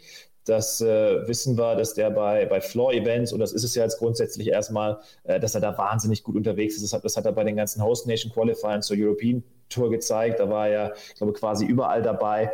Und äh, wenn der das schafft, jetzt über die nächsten Jahre diese, diese Leistung auch immer häufiger mal mit auf die Bühne zu nehmen und dann auch mit in so eine Streaming- oder TV-Situation zu nehmen, dann ist, glaube ich, Lukas auch einer, äh, an dem wir noch sehr, sehr viel Freude haben werden. Und ansonsten, ich meine, klar, also Florian Hempel müssen wir nicht drüber nachdenken, Tourcard-Holder, dass das auch einer ist, letztes Jahr im Finale gestanden, der das Ding gewinnen kann, äh, ist, ja, ist ja völlig außer Frage. Und auch äh, unseren Freund, unseren Maximizer Max Hopp sollten wir nicht vergessen. Ähm, klar läuft es da nicht so rund sportlich die letzten Jahre, aber dass er über das Spiel verfügt, da über, über fünf Tage auch was abzurufen, das, das ist uns, glaube ich, auch allen klar und äh, wird bei ihm, glaube ich, auch viel davon abhängen, wie sehr er sich da, da unter Druck setzt und wie frei er, wie frei aufspielen kann. Kann man etwas sagen zu den 16 äh, Spielern, die sich dann durch diese erste Gruppenphase durchkämpfen werden? Äh, werden die auch dann für das nächste Jahr wieder berücksichtigt werden, so wie es ja jetzt im Vergleich zu 21 gewesen ist? Natürlich Martin Schindler rausgenommen, denn der braucht das Ticket nicht mehr über diesen Weg. Genau. Ähm, ja, ziemlich sicher werden wir, das, äh, werden wir das wieder so handhaben, dass wir dieses, äh, dieses Gerüst von 16 Spielern dann mit ins nächste Jahr nehmen. Ähm, und dann schauen wir mal, wie das aussieht, ob es so einen Fall wie bei Martin Schindler nochmal gibt, dass dann vielleicht äh, schon jemand aus diesen, aus diesen 16 auf einem anderen Wege qualifiziert ist. Dann kann es immer sein, dass es ähm, eine Wildcard mehr oder weniger wird am Ende. Aber so als Grundgerüst, dass wir diese 16, die nach der ersten Gruppenphase äh, noch mit dabei sind, dass wir die mit ins nächste Jahr nehmen. Ich denke, dass wir dabei bleiben werden, ja. Super, dann würde ich sagen, vielen, vielen Dank, Philipp, für all die Ausführungen. Ähm, wir freuen uns sehr auf diese ähm, Woche. Ich glaube, ein Bonus dieses Systems ist natürlich auch, dass es sehr, sehr schnell um relativ viel geht. Ne? Also das äh, könnte natürlich dann ein Vorteil sein, auch für die Zukunft, ähm, ohne jetzt so lange Gruppenrunden zu haben, die sich über mehrere Wochen und Monate erstrecken. Vielleicht ist das ja sogar förderlich. Das stimmt, das stimmt. Es ist vor allem natürlich auch für, ja, für die Dart-Fans, für die, äh, für die Dart-Verrückten, so wie ihr beiden das seid, dann einfacher, äh, so, einem, so einem Thema dann kompakt über fünf Tage zu folgen, als wenn ich dann irgendwie über mehrere Monate mal schauen muss, okay, wer hat jetzt eigentlich da in dieser riesigen Round-Robin-Geschichte an einem der Spieltage wieder wen geschlagen und wie ist eigentlich gerade der Zwischenstand. Also ich glaube, dass das äh, Produkt äh, Super League, so wie wir es jetzt im letzten Jahr und so wie wir es auch in diesem Jahr haben werden, sehr, sehr attraktiv ist. Und ich glaube, dass wir da auch äh, wieder ein gutes Feld beisammen haben. Und erinnert euch, ähm, im letzten Jahr, als wir, die, als wir die acht Wildcards verteilt haben, da ist dann nach der ersten Gruppenphase nicht einer von rausgegangen. Also das äh, wird sicherlich auch viele überrascht haben und ich gehe mal fast davon aus, dass wir auch in diesem Jahr bei den Spielern, die wir mit einer Wildcard ausgestattet haben, wieder Leute dabei haben werden, die uns sehr, sehr positiv überraschen werden. Sagt Philipp Brzezinski von der PDC Europe. Danke dir für das Gespräch und bis zum nächsten Mal. Sehr gern. Macht's gut. Ja, danke nochmal an dieser Stelle an Philipp Brzezinski, Medienchef der PDC Europe. Das war unser Gespräch mit ihm. Haben wir übrigens zu einem Zeitpunkt äh, aufgezeichnet, ungefähr fünf Minuten nach Ende des Interviews, wir hatten es dann off the record auch schon mit ihm gesprochen, hat die PDC Europe dann auch die ähm, Sechsergruppen, die vier Sechsergruppen für die äh, Super League bekannt gegeben. Also das war dann vom Timing her ganz cool. Wir wollen jetzt über diese vier Gruppen sprechen und ja, wir können ja mal die Gruppen wirklich äh, Spieler für Spieler durchgehen. Gruppe A, damit beginnen wir das Ganze mit Florian Hempel, Fabian Schmutzler, Franz Rötsch, Marcel Gerdon, David Schlichting und Marvin Koch. Die beiden letztgenannten sind hier die Debütanten. Ich äh, lege jetzt mal vor, Florian Hempel sehe ich da schon vorne, hat jetzt zuletzt auch eine aufsteigende Form, leicht aufsteigende Tendenz gezeigt. Die Averages wurden besser, muss seine Doppel in den Griff kriegen, ist aber natürlich jetzt auch durch diese tolle WM, durch ähm, fast zwei Jahre jetzt auf der Tour auch der erfahrenste Spieler hier in diesem äh, Sextet. Ansonsten äh, Fabian Schmutzler hat es natürlich völlig drauf, hier auch ähm, Florian Hempel auch zu schlagen. Ich glaube, über die Distanz sollte er hier Platz zwei oder drei machen. Franz Rötsch sehe ich auch in der nächsten Gruppenrunde und Platz 4 machen für mich äh, Gerdon, Schlichting und Koch aus, mit vielleicht sogar leichter Tendenz zu David Schlichting. Das wären jetzt so meine vier Picks für die nächste Runde. Ja, da muss man dann natürlich auch gucken, David Schlichting, in welcher Form befindet er sich. Man hat das auch in diesem Jahr gesehen, Ausschläge nach oben, aber auch deutlich nach unten äh, gehabt. Ich glaube, für mich sogar Marcel Gerd und David Schlichting, da wird es um diesen vierten Platz gehen. Marvin Koch muss man dann auch einfach gucken, wie der dann die Nerven in, im Griff hat. Bei David Schlichting, der kennt das zumindest auch schon, wie das ist, äh, zu spielen, wenn Kameras an sind mit seinem European Tour Debüt. Ansonsten Hempel, weiß natürlich auch, äh, dass er durch diese Gruppe durchkommen muss. Fabian Schmutzler, klar, da, da steht natürlich diese WM, die er erreicht hat und die UK Open und auch sich für ein European Tour Event qualifizieren konnte, dass es vielleicht ihn aktuell noch ein bisschen besser stellt als andere, weil er eben diese Erfolge hatte. Er muss das jetzt natürlich versuchen zu bestätigen, ist aber auch erstmal brutal jung. Trotzdem von der Qualität her sehe ich ihn auch da schon, dass er durch diese Gruppe kommt. Franz Rötsch hat zuletzt auch wieder Erfahrung gesammelt in der Modus Super League. Also der wird da auch durchkommen, auch wenn er jetzt nicht dauerhaft Bäume ausreißen wird oder zaubern wird in der Gruppe. Und dann wird es für mich an ankommen, Gerdon oder Schlichting. Dann die Gruppe B wird angeführt von Ricardo Pietreczko, Dragutin Horvath, Kai Gotthard, Marco Obst, Robin Beger und Christopher Tondas komplettieren die Gruppe. Tondas ist nachgerückt für Steffen Siebmann, der absagen musste ja, Pietreczko und Horvath sehe ich ganz klar natürlich weiterkommen. Pietreczko auf 1, Horvath auf 2 wäre jetzt auch so qua Form für mich der logische Schritt. Also Ricardo hat mich wirklich überzeugt, so in, in der zweiten Jahreshälfte bislang. Kai Gotthard, Marco Obst, Robin Beger finde ich äh, ziemlich spannend. So gerade so dieses Trio. Ich äh, schätze auch Robin Beger wirklich damit Chancen ein, weiterzukommen. Marco Obst hat das grundsätzlich auch drauf. Kai Gotthard auch ein Spieler, der, der eigentlich weiterkommen muss aber ähm, auch auf die Nase fallen könnte, weil eben Robin Beger auch wirklich äh, stark hier ist. An, an fünf, nominell fünfter Position kann man aber auch einiges von erwarten. Also ich glaube, das wird ein Dreikampf um die Plätze drei und vier und Christopher Thon, das für mich der klare Außenseiter. Ja, das sehe ich jetzt in deiner Einschätzung ähnlich. Natürlich äh, Ricardo aufgrund seiner Erfahrung jetzt als Tourkartenbesitzer auch mit äh, wirklich einem Halbfinale dann ähm, vor noch nicht allzu langer Zeit sehr viel Selbstvertrauen gesammelt. Dragutin Horvath, einer einer der besten deutschen Spieler, die wir haben, auch wenn er keine Tourcard besitzt. Der muss einfach nur die Nerven in den Griff bekommen. Das ist alles. Wenn er, wenn, wenn er die wirklich mal setteln kann, wenn er wirklich mal ruhig spielen kann, wie er das in seinem Trainingsraum spielt, dann ist das ein atemberaubender Spieler. Und dann geht es für mich auch darum, wer sichert sich dann Platz 3 und Platz 4. Kai Gotthard, wenn er einen guten Touch hat, wenn er auch mal gute Spiele hintereinander ziehen kann, sehr gefährlich. Marco Obst, ähm, vielleicht jetzt nicht derjenige, der Bäume ausreißt, aber der vielleicht mit seiner Konstanz ähm, da wirklich auch richtig gut mitspielen kann, weil er eben nicht so diese Ausschläge zu sehr nach oben, beziehungsweise was ja viel wichtiger ist, zu sehr nach unten hat, im Gegensatz zu Kai Gotthard. Robin Beger bin ich sehr gespannt, ob er diese Averages, die er jetzt auch äh, spielen konnte, die man auch gesehen hat, die, ob er die bestätigen kann, auch im 90er-Bereich da viel unterwegs sein kann. Und Christopher Thon, dass der ist jetzt natürlich reingerutscht, weil Steffen Siebmann nach seiner OP einfach noch nicht rechtzeitig fit wird. Für den wird das einfach eine Erfahrung zum Genießen. Das, das klingt einfach immer blöd, weil wenn du da bist, dann willst du natürlich auch dich so bestmöglich präsentieren, wie du das kannst. Aber ich glaube, er wird einfach äh, so sozusagen derjenige sein, der diese Gruppe als letzter abschließt. Dann gehen wir in die Gruppe C. Max Hopp, Nico Kurz, Daniel Klose, Christian Bunse, Michael Hurz und Ole Holtkamp. Eine interessante Gruppe. Ich finde tatsächlich, ähm, ja, da sind sehr viele sehr viele Unwägbarkeiten drin. Also gerade Christian Bunse, der hat ja äh, kaum noch, wenn nicht gar nicht gespielt in diesem Jahr. Daniel Klose, also das ist schon einer, glaube ich, Daniel Klose, den, der, der weiterkommen muss in dieser Gruppe. Da halte ich sogar für Platz 1 realistisch. Bei Nico Kurz äh, gilt mit Abstrichen fast das gleiche wie bei Christian Bunse und Max Hopp muss natürlich auch irgendwie weiterkommen, ist jetzt aber von den Tourkartenbesitzern auch derjenige, der es wohl am schwierigsten haben wird, hier durch dieses gesamte Event zu kommen. Also das ist eine sehr interessante Gruppe, weil da jetzt auch so die ganz ganz klare Nummer 1 tatsächlich fehlt. Michael Hurz und Ole Holtkamp eignen sich wiederum auch nicht dafür, so eine ganz klare Nummer 6 hier irgendwie abzugeben. Also ich finde, das ist eine sehr, sehr interessante Gruppe. Ja, das wird schwierig, weil man sich da auch nicht von Namen leiten lassen darf. Max Hopp überstrahlt zumindest namenstechnisch alles klar, aber wir wissen, der Maximizer hat nicht die beste Phase seiner Karriere, kann super spielen, aber findet die Konstanz nicht. Bei Nico Kurz ist immer so die Gefahr, dass man sich immer den Nico Kurz vor Augen führt, der bei der WM ähm, zwei Spiele mal gewonnen hat, der auch Gary Anderson bei den World Series of Darts Finals mal schlagen konnte.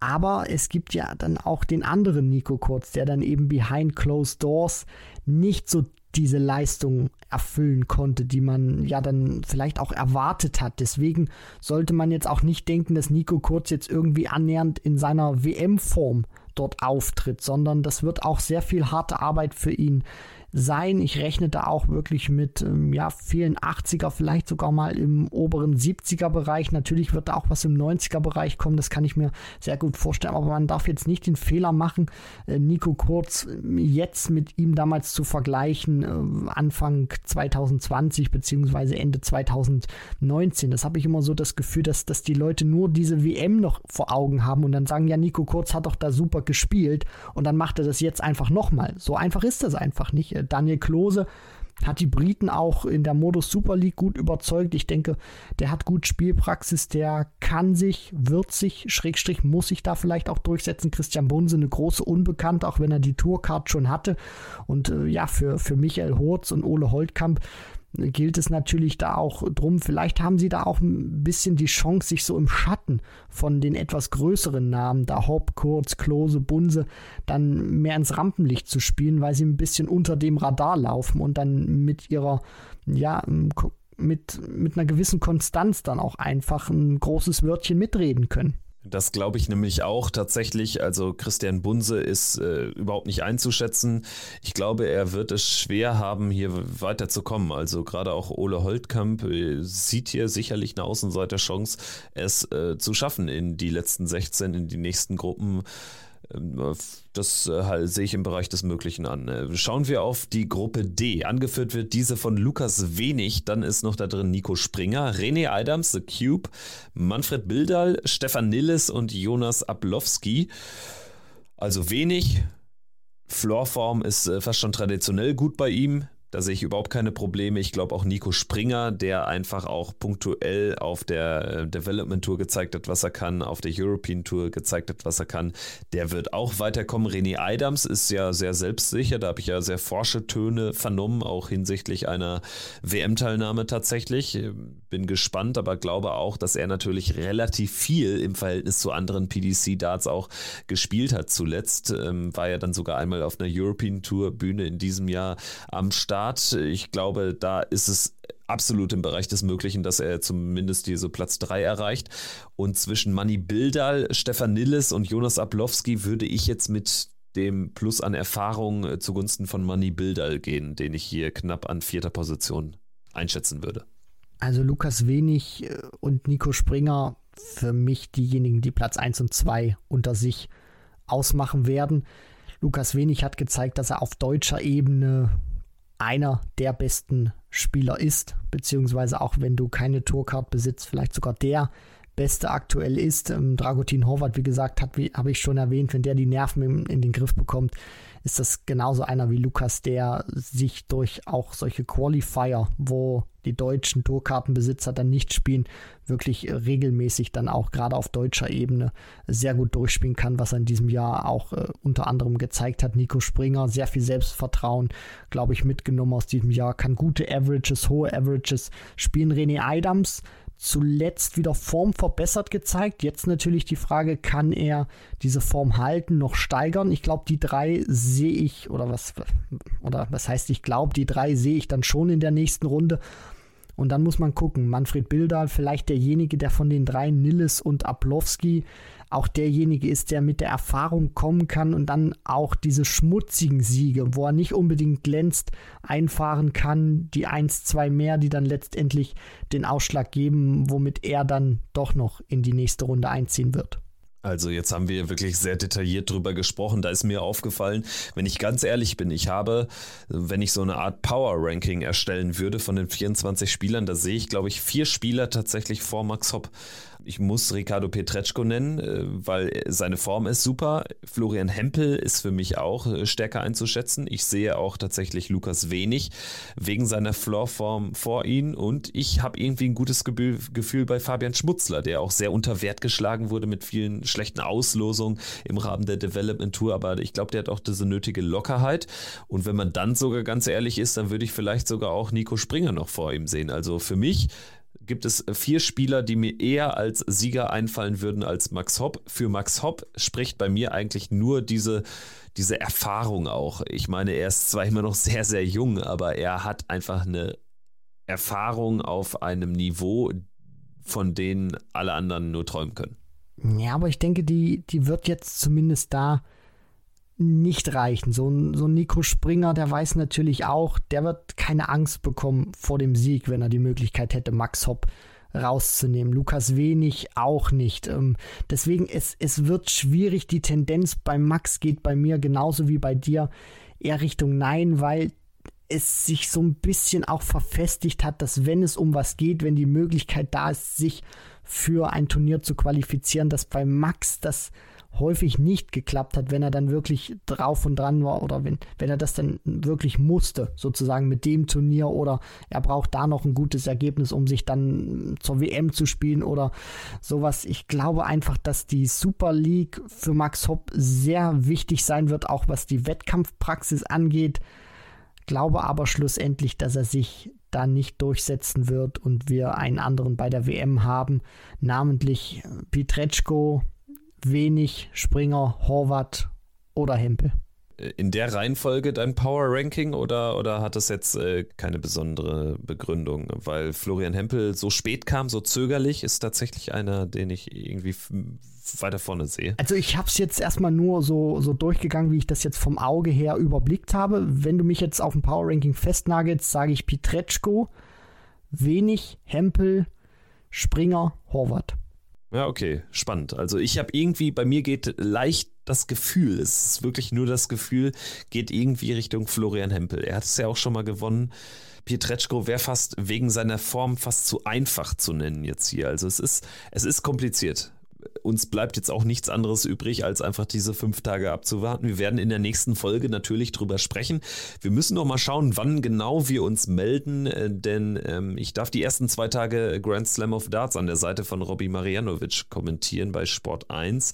Aber wahrscheinlich werden wir uns Montagabend vielleicht nach dem Spieltag beim Grand Slam melden und dann natürlich auch ausführlich über die deutsche Super League sprechen. Also ich freue mich wirklich drauf. Intensive Tage, spannende Tage, wichtige, entscheidende Tage jetzt einfach, die da anstehen im Vorfeld der WM. So sieht's aus. Wir werden schon was finden. Keine Sorge, ich werde auch einen kleinen Block freiräumen, damit unser kleiner TV-Star auch wieder Zeit hat für die wichtigen Dinge. Das ist natürlich der Checkout-Podcast und deswegen macht euch keine Sorge. Ich hole den Kevin schon wieder vor unser Mikrofon. Also erwartet bitte nicht zu so viel, das ist mir viel zu viel Druck. Also, Gut, also vielen, vielen Dank fürs Zuhören, fürs Einschalten heute. Das war die 285. Folge von Checkout der Darts Podcast. Wir hören uns wieder nächste Woche. Dann gibt es vielleicht im Rahmen des Grand Slams auch noch ein, zwei weitere Sonderfolgen, die wir dann einstreuen. Das Turnier ist ja eines der wichtigsten im Jahr. Also danke dir, Christian, danke euch fürs Zuhören. Bis nächste Woche. Macht's gut. Ciao. Ciao.